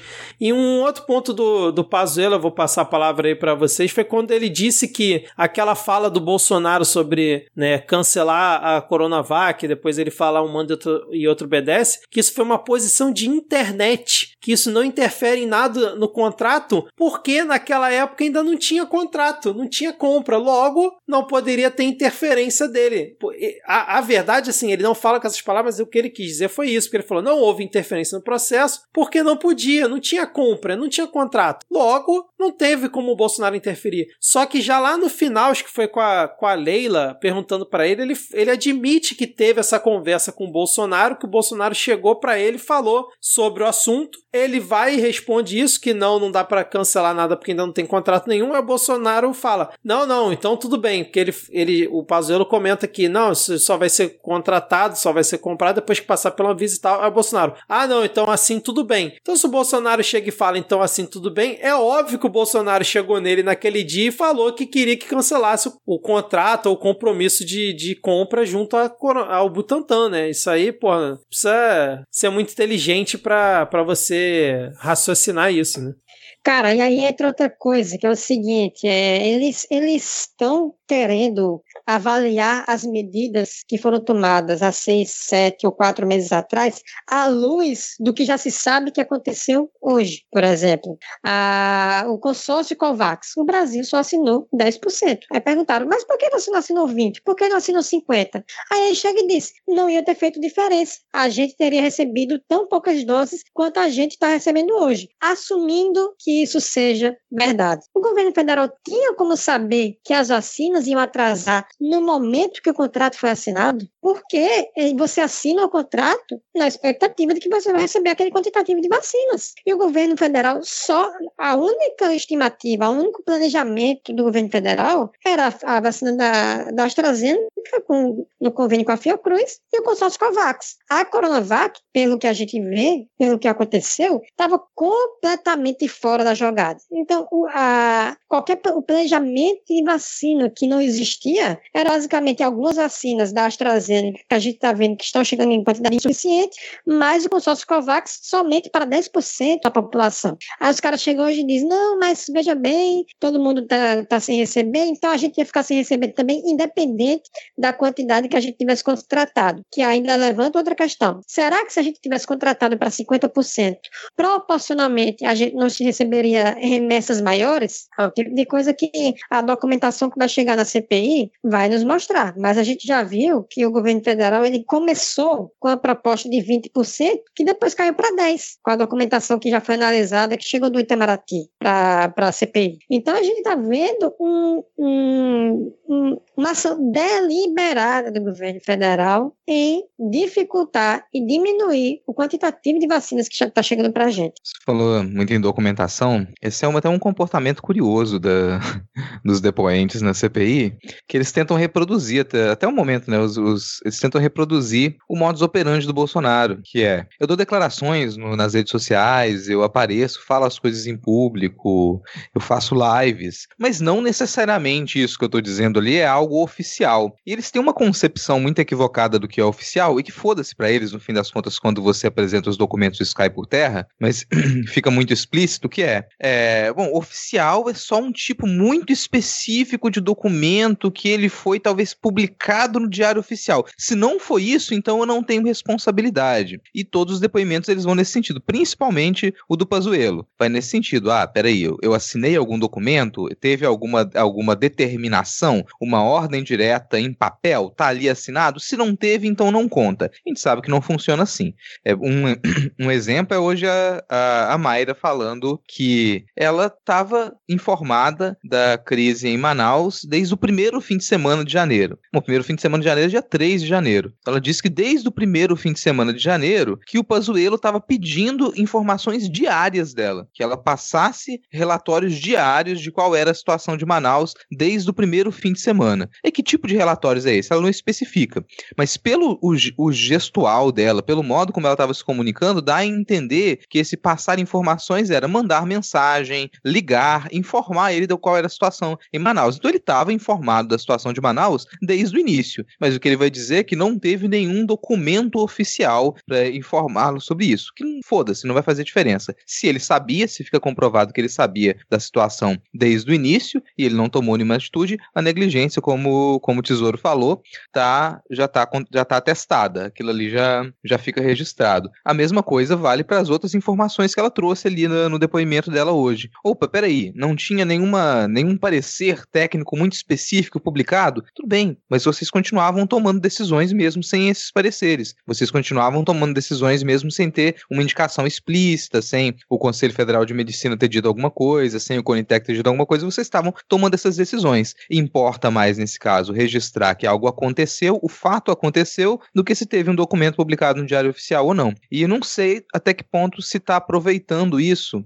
que a oposição, a oposição está aproveitando isso ou não nessas é, inquisições lá na, na, na, CPI. Porque me dá a entender muito que às vezes insiste demais em um ponto para querer que a pessoa assuma um ponto de vista ali. Opa, eu quero que você concorde comigo. Alguém, alguns que vão num caminho oposto é o Alessandro Vieira, por exemplo. Ele foi um dos que, na fala de hoje, ele tratou a, a secretária como uma believer. Olha, eu sei que é a sua crença, você crê na, na cloroquina, eu não tenho como contestar a sua crença. Não adianta o mundo inteiro dizer que isso aqui tá errado, não adianta todas as organizações respeitáveis, todas as publicações ouro, elas dizerem que, você, que isso aqui tá errado. Você realmente acredita nisso.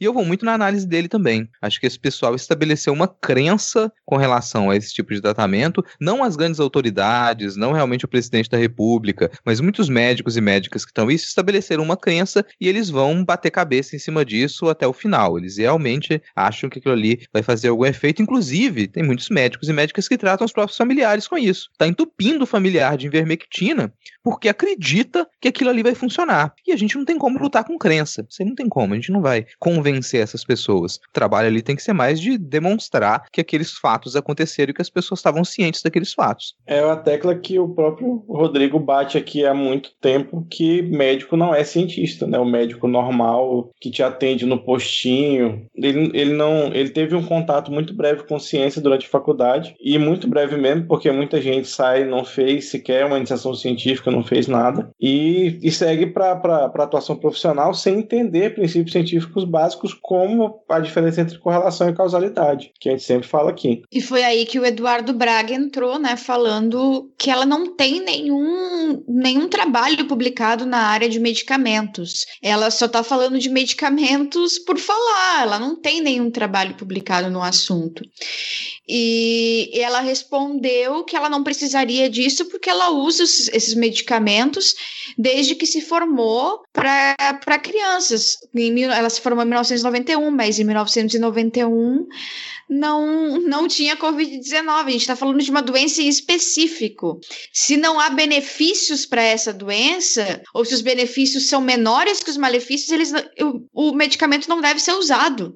Vou contar uma anedota aqui para poder exemplificar isso. E o que que o que que significa esse vício da formação em medicina, que ela é generalizada, da chamada medicina baseada em evidências. Isso se torna um vício na atuação médica. Uma grande amiga minha, que é bióloga, e lá de São Paulo, e ela, muitos anos atrás, ela teve uma infecção e por conta de maltratamentos, tornou uma, uma infecção por uma bactéria hiperresistente. A bactéria que, que ela adquiriu se tornou hiperresistente e ela, vez ou outra, sofre daquele mesmo problema. E todos, todas as vezes que ela sofre daquele problema, ela precisa ir ao médico e explicar que, olha, não adianta você me receitar esses antibióticos nessa fila de antibióticos que você tem e que você testa em todos os pacientes. Eu vou te dar esse antibiótico mais fraco, se não funcionar, vem aqui e eu te dou mais forte. Que é assim que essa medicina ela vai funcionar. Você vai fazer o paciente de cobaia. Você vai dar aquele remédio para ele, se não funcionar, volta aqui semana que vem a gente testa outro. Só que já está no registro médico dela que ela precisa de um tipo específico de antibiótico antibiótico porque aquela bactéria é hiperresistente. Mas não adianta aquilo estar tá registrado. Não adianta o médico estar tá diante dele o registro dela e mostrar que ela já passou por outros médicos e que o remédio que ela precisa é especificamente aquele. Ele ainda assim vai insistir. Todas as vezes os médicos insistem e se recusam a receitar para ela o remédio que ela sabe. Inclusive, ela precisa é, marcar a posição na carteirada, sabe? Eu sou uma doutora, eu sou bióloga, eu tenho informação. Isso aqui que eu pesquiso. a, minha, a minha autoridade nisso aqui, ela cientificamente é superior superior à sua, porque não basta o registro médico. O vício em testar, em fazer o paciente de cobaia tamanho que esse pessoal vai até o fim da vida batendo cabeça e falando é assim que a gente trabalha, porque é isso aí que é ser médico. É. Bom, a gente quando está acompanhando essa CPI, a gente é brindado com diversos momentos né, no nível rancho queimado, e um momento rancho queimado de hoje foi o, eu esqueci agora o nome, não, não me lembro, um deputado, aliás, um senador bolsonarista, falando que a, oposição ao governo estava fazendo cherry picking de estudos para justificar as críticas à hidroxicloroquina. Vejam só, bolsonarista falando que a gente e a, e a oposição ao governo está fazendo cherry picking. Cherry picking, para quem não estiver familiarizado com o termo, é a prática de você pincelar, pegar alguns estudos específicos e pontuais que endossam o seu ponto de vista para fortalecer o seu ponto. Você ignora o, o, consenso científico e pega somente aqueles estudos que concordam com você para você formar a sua, a sua opinião. E aí, aí tem uma história que surgiu na CPI, mas foi pouco explorada, e eu gostaria de aproveitar o espaço aqui para poder comentar com mais detalhes, que é o seguinte. Em junho do ano passado, não vou lembrar exatamente a data, se não me engano foi o dia 15 ou 16 de junho, o, o, Ministério da Saúde lançou a nota técnica 17 de 2020. Nessa nota técnica, eles recomendavam que o uso é, de cloroquina e hidroxicloroquina mais azitromicina para tratamento precoce da Covid fosse estendido para crianças e gestantes. Ou seja, o governo federal já, faz, já orientava, entre aspas, o tratamento precoce desde maio. Em junho, acrescentaram ao, a a recomendação o tratamento de crianças e gestantes. Beleza. Eu abri esse documento e nas referências do documento, aí quem tiver curiosidade, na página 34, referência 80 a 82, tem lá as, as recomendações, as referências que eles tomaram como base para fazer a sua recomendação. E lá tá é, documentos da Sociedade Brasileira de Pediatria. Quando você abre essas referências, nenhuma delas recomendava o tratamento precoce é, com hidroxicloroquina e azitromicina para crianças. Então, só daí, de cara, você já vê uma coisa esquisita. Porque o Ministério da Saúde faz uma recomendação e diz: Ó, minha recomendação é baseada na Sociedade de Pediatria. Aí você abre a, a, a referência, que é citada no, no, no, documento, e a referência não diz o que eles diziam. Só isso já é uma coisa meio, meio esquisita. Mas, não só isso. Uma semana antes da nota do Ministério da Saúde sair, um membro da Sociedade de Pediatria, em entrevista, já tinha se manifestado dizendo que, que a Sociedade de Pediatria era completamente contrária, naquele momento, a tratamento precoce com cloroquina, hidroxicloroquina e azitromicina para crianças. No dia que foi lançado o protocolo, houve uma entrevista coletiva. E na entrevista coletiva, uma repórter, não me lembro mais de onde era, ela questionou a Mara Pinheiro a respeito dessa contradição, porque, poxa, a Sociedade de Pediatria ela não recomendava tratamento precoce. E por que o Ministério estava fazendo essa recomendação? Na entrevista coletiva, e a gente tem vídeo dessa, o perfil Desmentindo Bozo soltou hoje, é o DRT também, ela dizia textualmente que ela, quando que ela estava seguindo a recomendação da Sociedade de Pediatria no que se referia a tratamento precoce para crianças. Repito, isso já estava errado. Para fechar essa história, um dia depois, a Sociedade de Pediatria divulgou uma nova nota reforçando que ela não endossava tratamento precoce para criança. Então, até hoje, a nota do Ministério da Saúde que recomenda, faz essa recomendação, ela mantém nas referências a Sociedade de Pediatria, ou seja, ela diz, ela toma Aí veja só, no momento que a Sociedade de Pediatria supostamente recomenda o tratamento precoce, a opinião dela serve. Mas no momento que a Sociedade de Pediatria manifesta-se completamente contrária, aí não, a gente tem a, o Ministério da Saúde, é o órgão máximo, e tem autonomia para definir seus próprios protocolos. Então, é, a, o argumento que ela utilizou foi: não, a Sociedade de Pediatria, de Pediatria tem essa, essa posição, mas a gente tem a nossa autonomia para fazer o que a gente quiser. Então, essa história já estava errada desde o começo isso, porque a Sociedade de Pediatria não dizia, não recomendava isso, como, for, como eles diziam ter recomendado. E depois, quando a Sociedade de Pediatria ela se coloca completamente contrário ao que o Ministério da Saúde fez, ela foi completamente ignorada. Então, mostra um pouco a forma como, como o governo trabalha, que na hora de levar em consideração o que as bases científicas e documentos que servem e que não servem para é, endossar as recomendações que eles fazem. Isso foi muito bem explorado hoje pela senadora Elisiane, que ela falou um pouco disso. E ficou bem claro, eu acho que tomara que nos relatórios isso seja bem documentado, porque é uma coisa grave, que é uma política nacional de saúde que está sendo construída em base de, de, utilizando as palavras do senador cherry picking, que é, a, ora essa, essa recomendação serve, depois não serve mais, sendo que a primeira vez quando servia tinha sido deturpado, então tá tudo errado, tá tudo errado. Dá para entender? Sim, sim, a Elisiane Gama, como você falou, ela abordou isso. Pena que ela não botou o vídeo, né? Ela falou: Eu tenho um vídeo aqui, você quer que eu bote? Aí ela pediu para alguém lá, mas acabou não colocando. Eu acho que outros senadores poderiam ter aprofundado isso, porque realmente foi um erro gravíssimo, né? Que ela mentiu na época, né? Utilizando a Sociedade Brasileira de Pediatria para uma ação que ela tomou, sendo que eles não é, corroboravam com aquilo. E uma outra situação também que, que eu acho que, que foi abordada hoje aí com a, com a Capitã Cloroquina foi a, a, a questão do que o Alessandro Vieira né, é, abordou. Aliás, eu quero queria moldurar aquela fala final do, do Alessandro Vieira hoje, né? Que ele fala assim: olha só, eu fiz aqui um levantamento de 2 mil estudos, né, com a questão da cloroquina, e naquela pirâmide lá, que eu não vou saber qual é o nome da pirâmide, né, mas que mostra assim o, o grau de, de importância dos, dos estudos, tem 14 estudos lá, é, grau máximo, grau A, sei lá o que, e nenhum deles recomenda a, a cloroquina. Por que, que vocês então continuam seguindo com o protocolo recomendando a cloroquina para tratamento precoce e não levam em consideração esses estudos? Aí ela vai e bate justamente na tecla que o Tesoureiros comentou aqui, que tipo, não, nós temos aqui estudos ou sei lá do que, de observação, não sei o que, que nos abalizam para isso. E tipo, ela caga, eles ignoram completamente todos os outros. E aí ela também, num outro momento, comenta que, ah, nós não, ela comentou hoje, nós não utilizamos, é, o Ministério da Saúde não pode se pautar por entidades científicas, mas para justificar o protocolo do tratamento precoce lá de maio, ela utilizou o Conselho Federal de Medicina como justificativa para corroborar a, a, atuação deles. Então, realmente, assim, é completamente dois pesos, duas medidas. Se fala o que eu quero, beleza. Se não fala o que eu não quero, então eu descarto. Cara, foi bom você falar isso, que eu lembrei de uma coisa que no meio da fala dela, em alguma das críticas que ela fazia aos estudos que iam contra a, o bombonzinho milagroso dela, ela diz: não, mas esse estudo aí que você está falando, aí teve alguns problemas, etc. Então, é, a gente tem que olhar com muita desconfiança esses estudos, sendo que a nota do Ministério da Saúde que recomenda tratamento precoce cita o Didier Raul, com aquele estudo de março de 2020 que o próprio Didier Raul chegou e disse, ó, esse estudo aí, ele não prova nada. Ele ainda continua defendendo a, a, essas drogas, mas ele assumiu que aquele estudo era inconclusivo.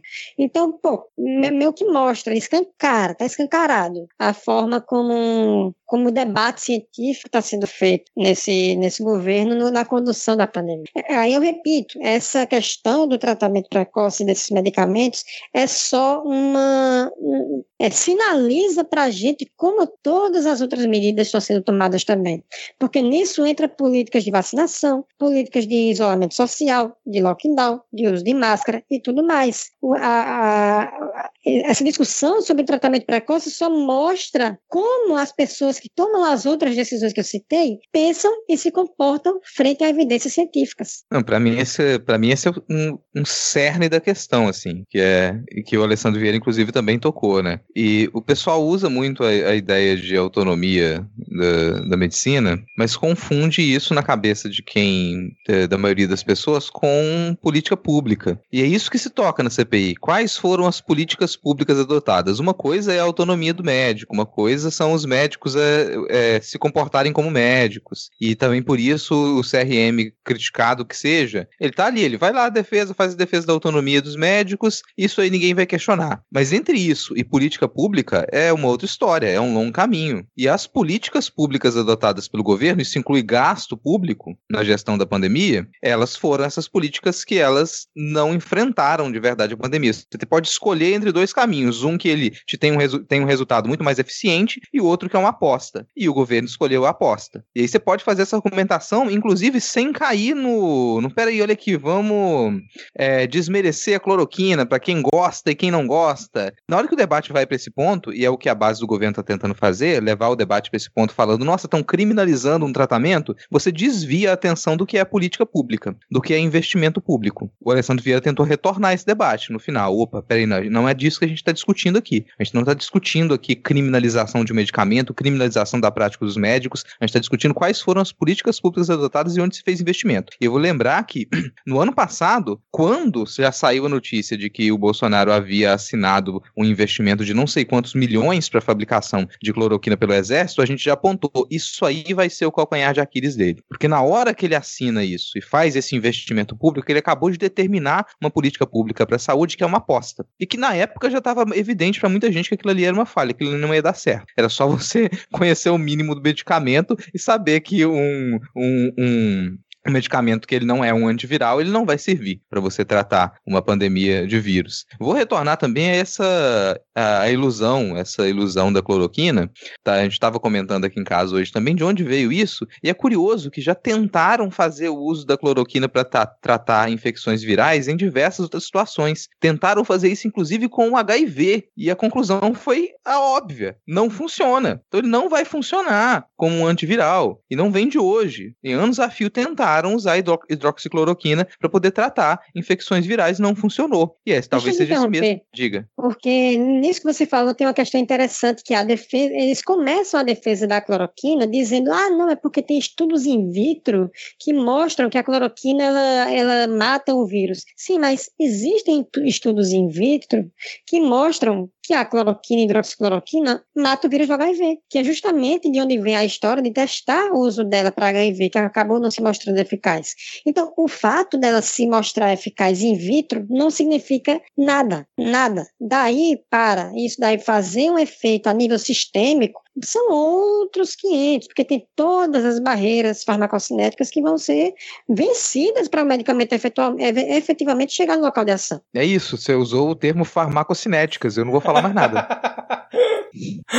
Vocês dois contemplaram muito bem, assim, toda a problemática. Parabéns. É, exatamente, cara. Também depois desse, desse termo utilizado aí pelo, pelo tesoureiro, nada a acrescentar, mas eu acho que a gente tem que comentar aqui rapidinho sobre a questão do Arthur Weintraub, né, que pelo que saiu aí no, no Metrópolis no final de semana, foi até um vídeo produzido aí pelo Sam Puncher, que ele teria sido coordenador do Ministério Paralelo, que orientou a, a política pública do governo Bolsonaro. Tesoureiros, você concorda com essa teoria de que Arthur Weintraub teria sido o grande idealizador de utilizar aí cloroquina como a, a salvação para a Covid-19? Olha, eu não sei qual é a influência que ele teve junto ao Ministério da Saúde. Esse, esse tipo de coisa realmente a gente vai ter que, que investigar mais a fundo depois. É, a gente, a gente vai ter que observar os movimentos, o que é que vai aparecer de documento, evidências, etc. Mas é inegável que a, a, a defesa do presidente da República em relação ao medicamento, isso sim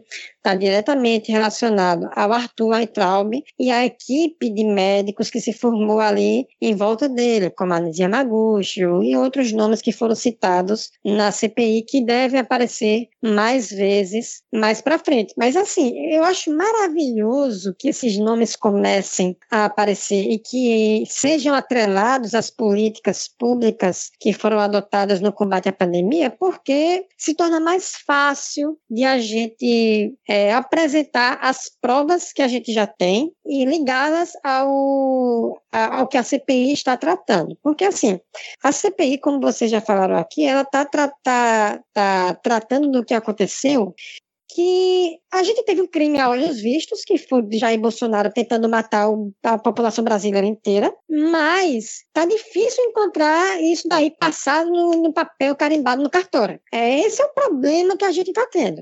Quando a gente tem uma pessoa como Arthur Weintraub, é, nesse gabinete paralelo que toma decisões junto ao presidente e eventual e aí a gente vai saber se junto ao Ministério da Saúde, se torna tudo muito mais fácil, porque não tinha o menor pudor em chegar e falar que máscara é coisa de comunista, que a máscara é, fala, fala mal de uso de máscaras como todo, ficar trocando figurinha com aquele o, o médico proctologista lá que, que lançou aquele livro lá, que não vou nem citar o nome dele. Então, é, quando pega essa galera doida lá vista, e a gente consegue mostrar que eles estavam diretamente ligados, fica muito mais fácil de a gente desenhar o que aconteceu e mostrar do, documentalmente na CPI. Como, por exemplo, aconteceu no, no, no aparelhamento da FUNAG, que se transformou num, num instrumento olavista para espalhar desinformação durante a pandemia. E aí chega o Ernesto e diz: ah, não, é só a opinião dos caras. Engraçado que só via cara de opinião escrota para falar sobre a pandemia de coronavírus, com o presidente da FUNAG participando da palestra, no final endossando a palestra e recomendando o, site do dono do, do, aliás, o site do convidado. Então, assim, quando a gente começa a juntar essas coisas, fica, se torna mais difícil negar o que todo mundo já sabe, que é esse governo trabalhou para desinformar a população e empurrar o vírus para todo mundo para ver se a pandemia acabava na base da marra. Cara, o Tesoureiro estava falando do, dos médicos, né? Eu concordo com, com essa análise dele completamente, mas eu lembrei que hoje citaram aquela Lucy Kerr, né? Que é a grande defensora da ivermectina. E aí acho que alguém comentou, não sei se foi Jorginho Melo, falou: não, porque agora ela está tendo que dar palestras fora do Brasil, porque aqui no Brasil ela está sendo perseguida pela defesa que ela está fazendo da ivermectina. E bicho, se você botar no YouTube Lucy, Lucy Kerr, ela já deu entrevista, já fez live em todos todos os lugares possíveis. Leda Nagli, Jovem Pan, vários outros veículos, CNN. E tem um vídeo dela que, pelo título, eu já assisti é, um trecho desse vídeo, não, não assisti todo, mas tem um título do, do vídeo dela que é assim: Ivermectina ou vacina? Então, tipo, esse é o tipo de gente que tá é, abalizando, né, é, cientificamente, segundo eles, a, a, as opiniões, não só aparentemente do Ministério da Saúde, porque a Mayra Pinheiro cita a Lucy Kerr hoje também, mas dos senadores governistas. Então, assim, por mais que você, sei lá, vá assistir o vídeo da Lucy Kerr e ela diga no final que vacina é melhor que ivermectina, repito, eu não assisti esse vídeo até o final, não consegui, mas só pelo título em que ela bota ivermectina ou vacina, a coisa não pode ser séria, né? Mais algum comentário aí sobre isso ou podemos seguir? Podemos seguir aqui para fechar esse bloco, então. Eu queria que o Tesoureiras aqui explicasse como que funciona aí, de forma forma breve, a gente já teve uma, uma bela matéria do, do núcleo jornalismo, como está funcionando esses grupos, essa rede paralela, segundo o Estadão, está fornecendo informações para a oposição na CPI da pandemia, tesoureiro. E você agora que está dando entrevista uma vez por dia, pelo menos. Tá, então, é, o Jorge Soros, junto ao Felipe Neto, eles... que são a mesma é. pessoa, por sinal. Felipe Neto que acabou Não, cara, que tweetou gente... mais cedo. Rapidão, rapidão. O Felipe Neto que tweetou mais cedo que o projeto de Ciro Gomes é o único capaz de enfrentar o neoliberalismo no Brasil. Olha aí, hein? Ah, eu acho engraçado. Mas, é, vamos lá. É, a gente já. Essa organização que a gente tá, tem nos bastidores não é novidade, não veio por causa da CPI. A gente já se conversava é, há muito tempo, pelo menos desde o ano passado.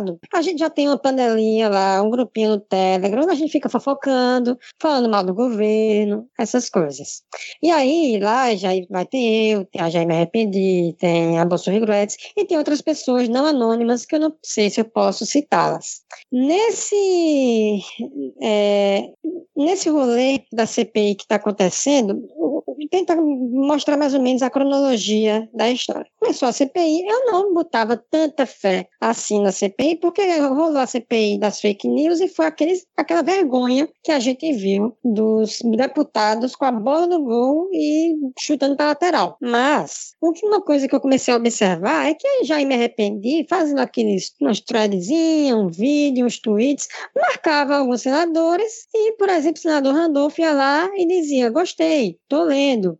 Aí eu, poxa, peraí, Quer dizer que o senador está lendo? Quer dizer que os senadores estão abertos ao que as redes sociais têm a dizer nessa CPI? Poxa, que interessante. Por acaso eu tenho arquivado tudo que esse governo fez desde o começo dele. Então tem bastante coisa que poderia contribuir com essa CPI. Aí eu comecei, aí a gente já tinha também contato, ah, como a gente tem um podcast que é a República de Bolchevique, a gente já tinha contato com alguns assessores que a gente já chamou o Freixo para lá, já chamou o Padilha, já tentou chamar outros deputados e que, que acabou não batendo a, a agenda. E a gente começou a falar com eles, ó, oh, é, a gente tem material para CPI, interessa? Eles interessa. Aí a gente ficou nessa frente, no, no, no Twitter, postando e recuperando o que a gente já tinha e com esses assessores que a gente já tinha contato. Olha, é, vê isso daqui, pode ser interessante. Hum, isso daí, a gente que, que já, já, já tinha já estava organizado desde o ano passado, se organizou um pouco mais para focar nas pautas que estão acontecendo na CPI. Ah, então hoje é a Mara, então vamos se organizar aqui. O que, é que a gente tem sobre a Mara? A gente vai lá, tudo que a gente for achar de relevante, começa a postar nas redes sociais,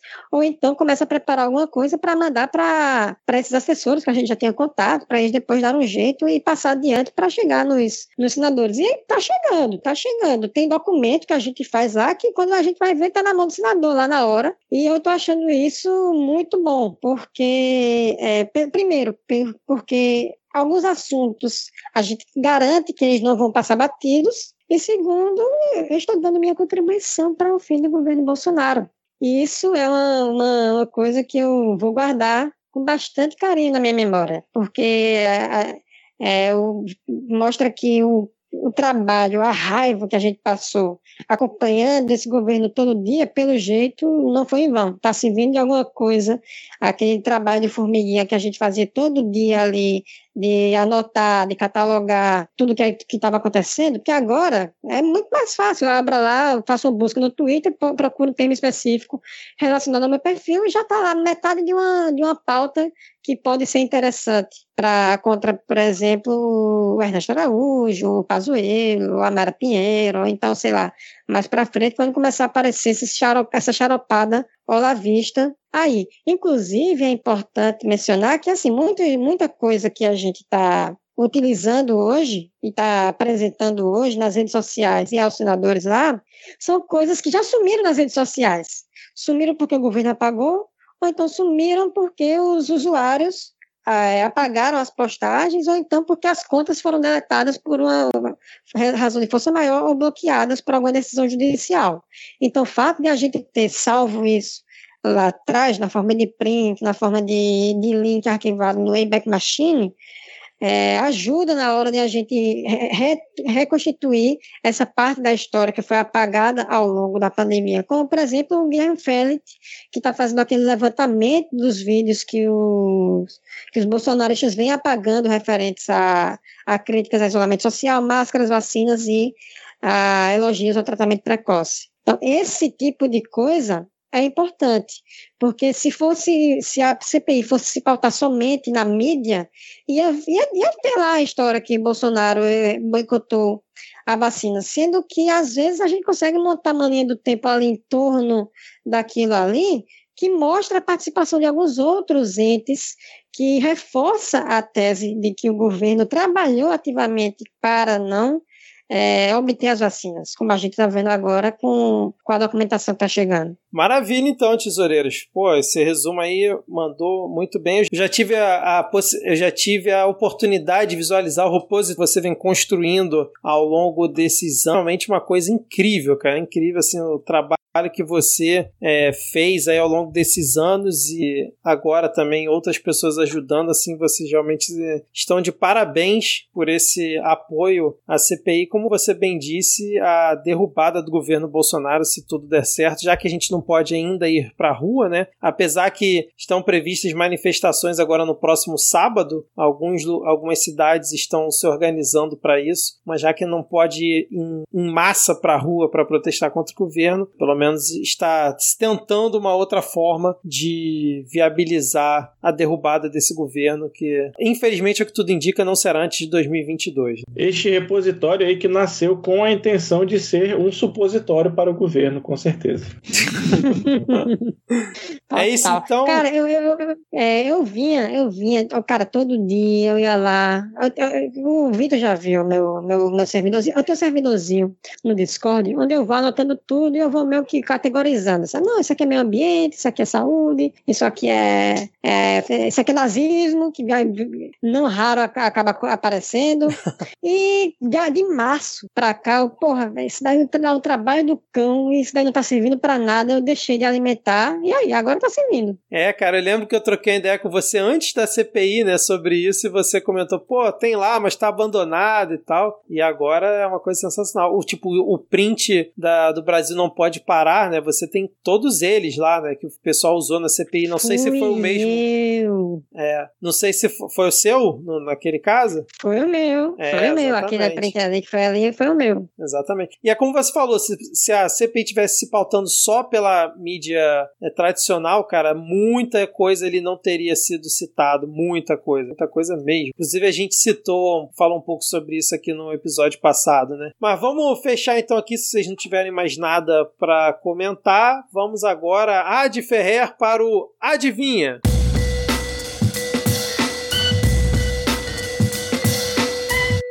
Vamos para o Adivinha. Na semana passada, a gente apostou quem ia ser o primeiro preso na CPI da Covid. Infelizmente, ainda não aconteceu, mas temos semana que vem para que os nossos sonhos se tornem realidade. O Omar disse que agora vai perder, vai perder a paciência. Agora não vai mais estar para brincadeira, não. É, vai botar o gema na mesa e vai falar: vem mentir aqui agora, querido. vai até semana... pedir a pistola do Mário Frias emprestado. Não duvido. Nessa semana, a pergunta que lhes faço: Quanto tempo até a Capitã Cloroquina descobrir que tem um pênis no pôster original da Pequena Sereia? Caramba, tem mesmo, eu cara? Eu acho o vacilo da, da Maris, da Maris que tá sumida, inclusive, né? Agora que eu parei para falar o nome dela, me veio a memória. Deve estar, tá, com certeza, destruindo muita cultura indígena aí.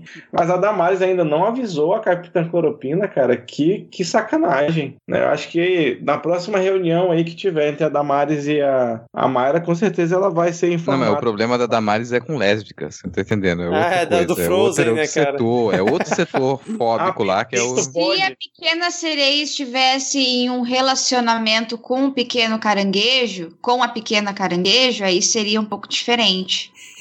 Caraca. Pinto pode, tá bom. Anotado aqui. Eu também não tinha visto, não. Tô vendo isso agora. Caramba. Que pausão bonito, bicho.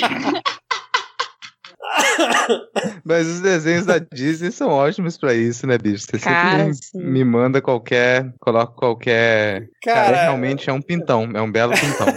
Eu vou chutar que até o final da CPI. Pronto, é meu chute. Você é louco? É capaz dela criar uma CPI, mandar os, os senadores criarem uma CPI para investigar o pôster original da Pequena Sereia. é, é possível. Eu acho que essa história vai vir à tona em outro áudio vazado dela, como, por exemplo, o áudio onde ela reclamava da piroca da Fiocruz. Porque ela, ela é muito sensata na frente das câmeras e na frente dos microfones. Mas ela mostra realmente quem ela é na hora de mandar o zap ali para a turma dela, entendeu? Então, quando, quando sair saiu a Vaza Jato da CPI, onde a gente vai estar tá incluído lá, porque a gente está tá nesses bastidores aí, né, pelo jeito. aí o.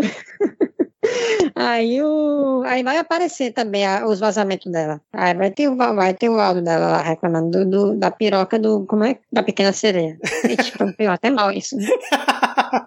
e você, Rodrigo, Diego? Eu já Cara, falei. Eu, eu, é, não, o Diego já falou. O Diego já falou. É, mas eu, eu, eu, eu acho que, cara, ela. A Capitã Cloroquina, ela tem fetiches muito específicos ali. Então você vem com essa coisa mais passadista com ela assim, isso não vai, não vai pegar muito, não. O negócio dela pelo visto, há coisas mais recentes. Onde é que você vai ter, onde tem paus mais recentes? Eu acho que o interessante vai ser quando ela descobrir o aquele prêmio do Twitter lá, né, cara? O prêmio de Pinto Awards. vamos apresentar o Pinto Awards do Twitter para ela e vamos ver qual é o comentário dela sobre isso. Aí vamos fechar a rede social no Brasil, né? Uma rede social depravada que fica discutindo homossexualidades e coisas bonitas como paus grandes e roliços.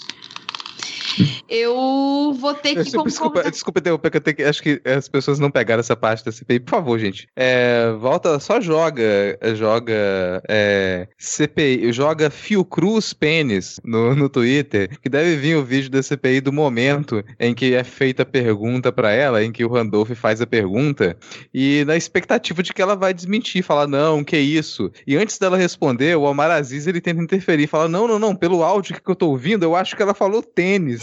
Ela falou tênis. Ela, não, não, eu falei pênis mesmo, vira. Eu falei pênis.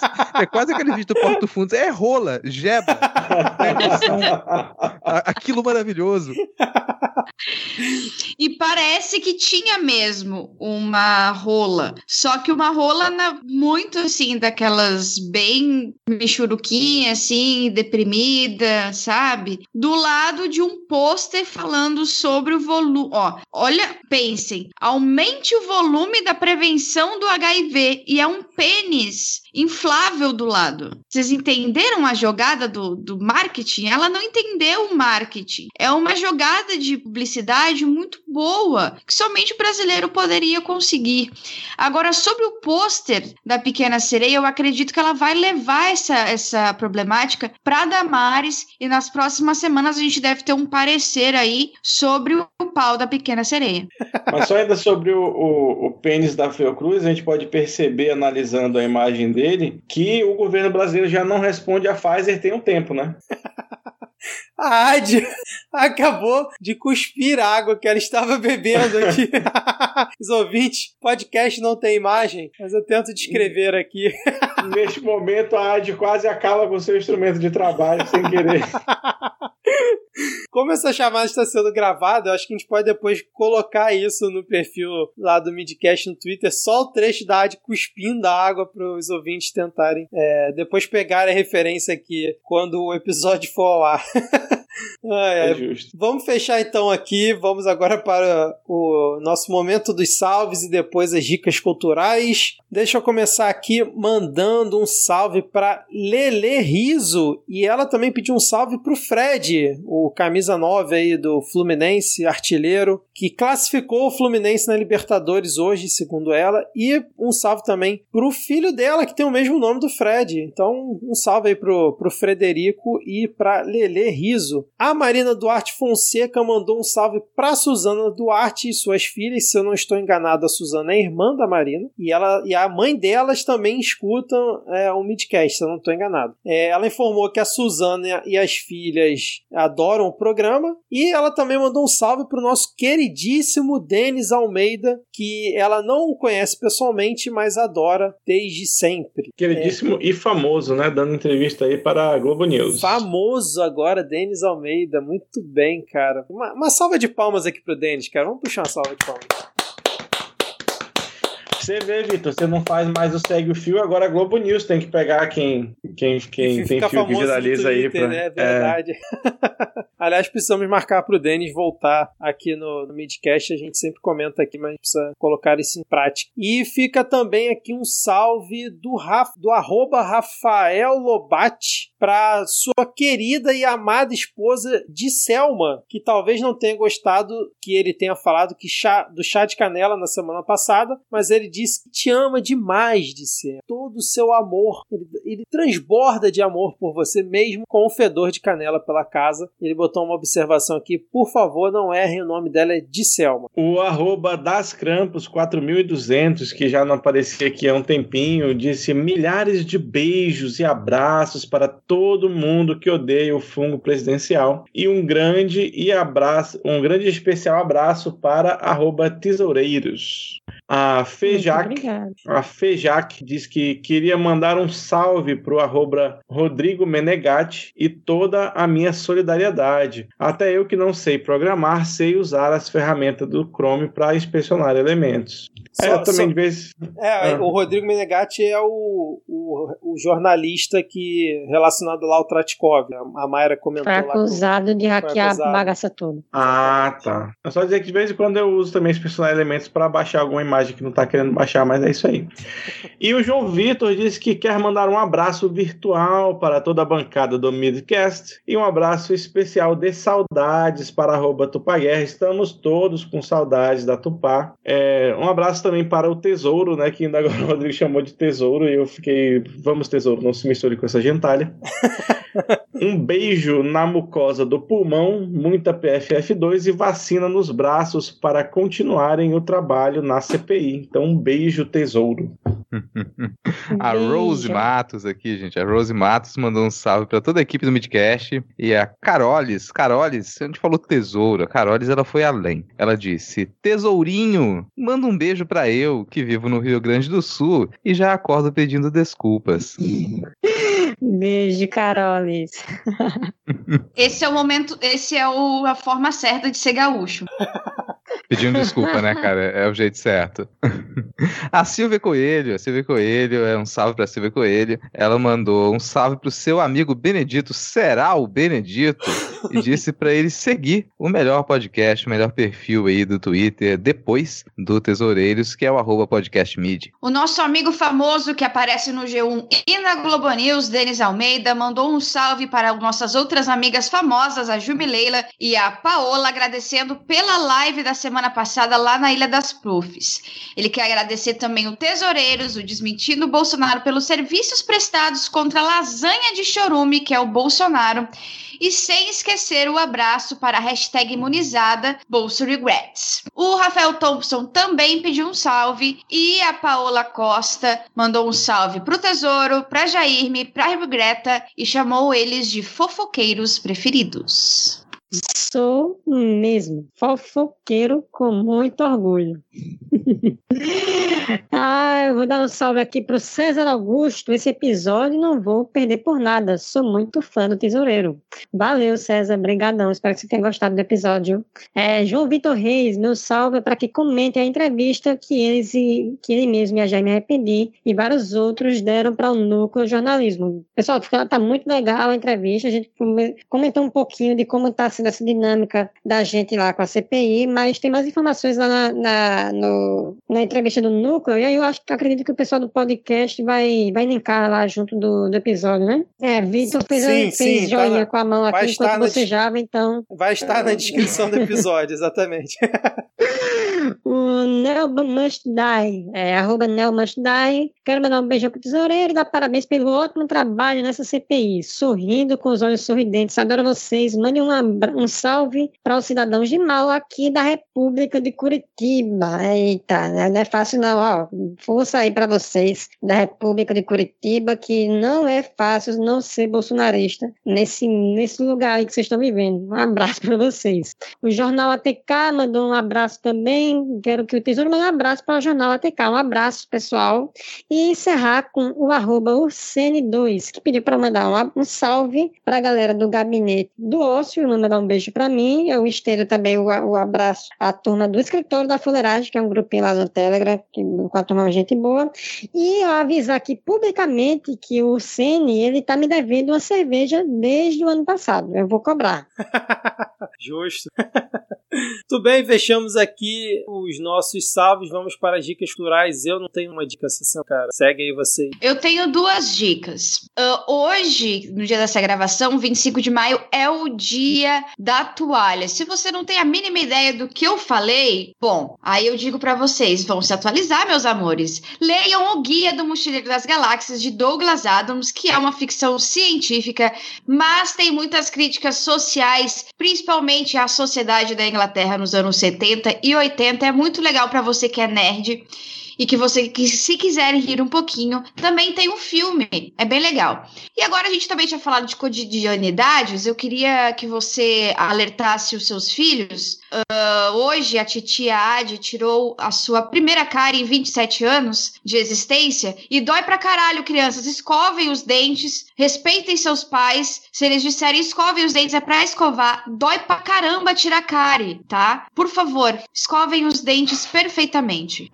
Isso aí, cara. Ó, recome... assina embaixo na recomendação aí do, do Guia do Mochileiro também. Lá tem o único, o único objetivo que você pode, pode, você pode ter na sua vida eterna, caso você se torne uma pessoa de vida eterna, caso você não morra nunca mais. Só tem uma coisa para você fazer na vida, e se você não sabe o que é a resposta certa, leia o Guia do Mochileiros para você saber o que, que você vai fazer.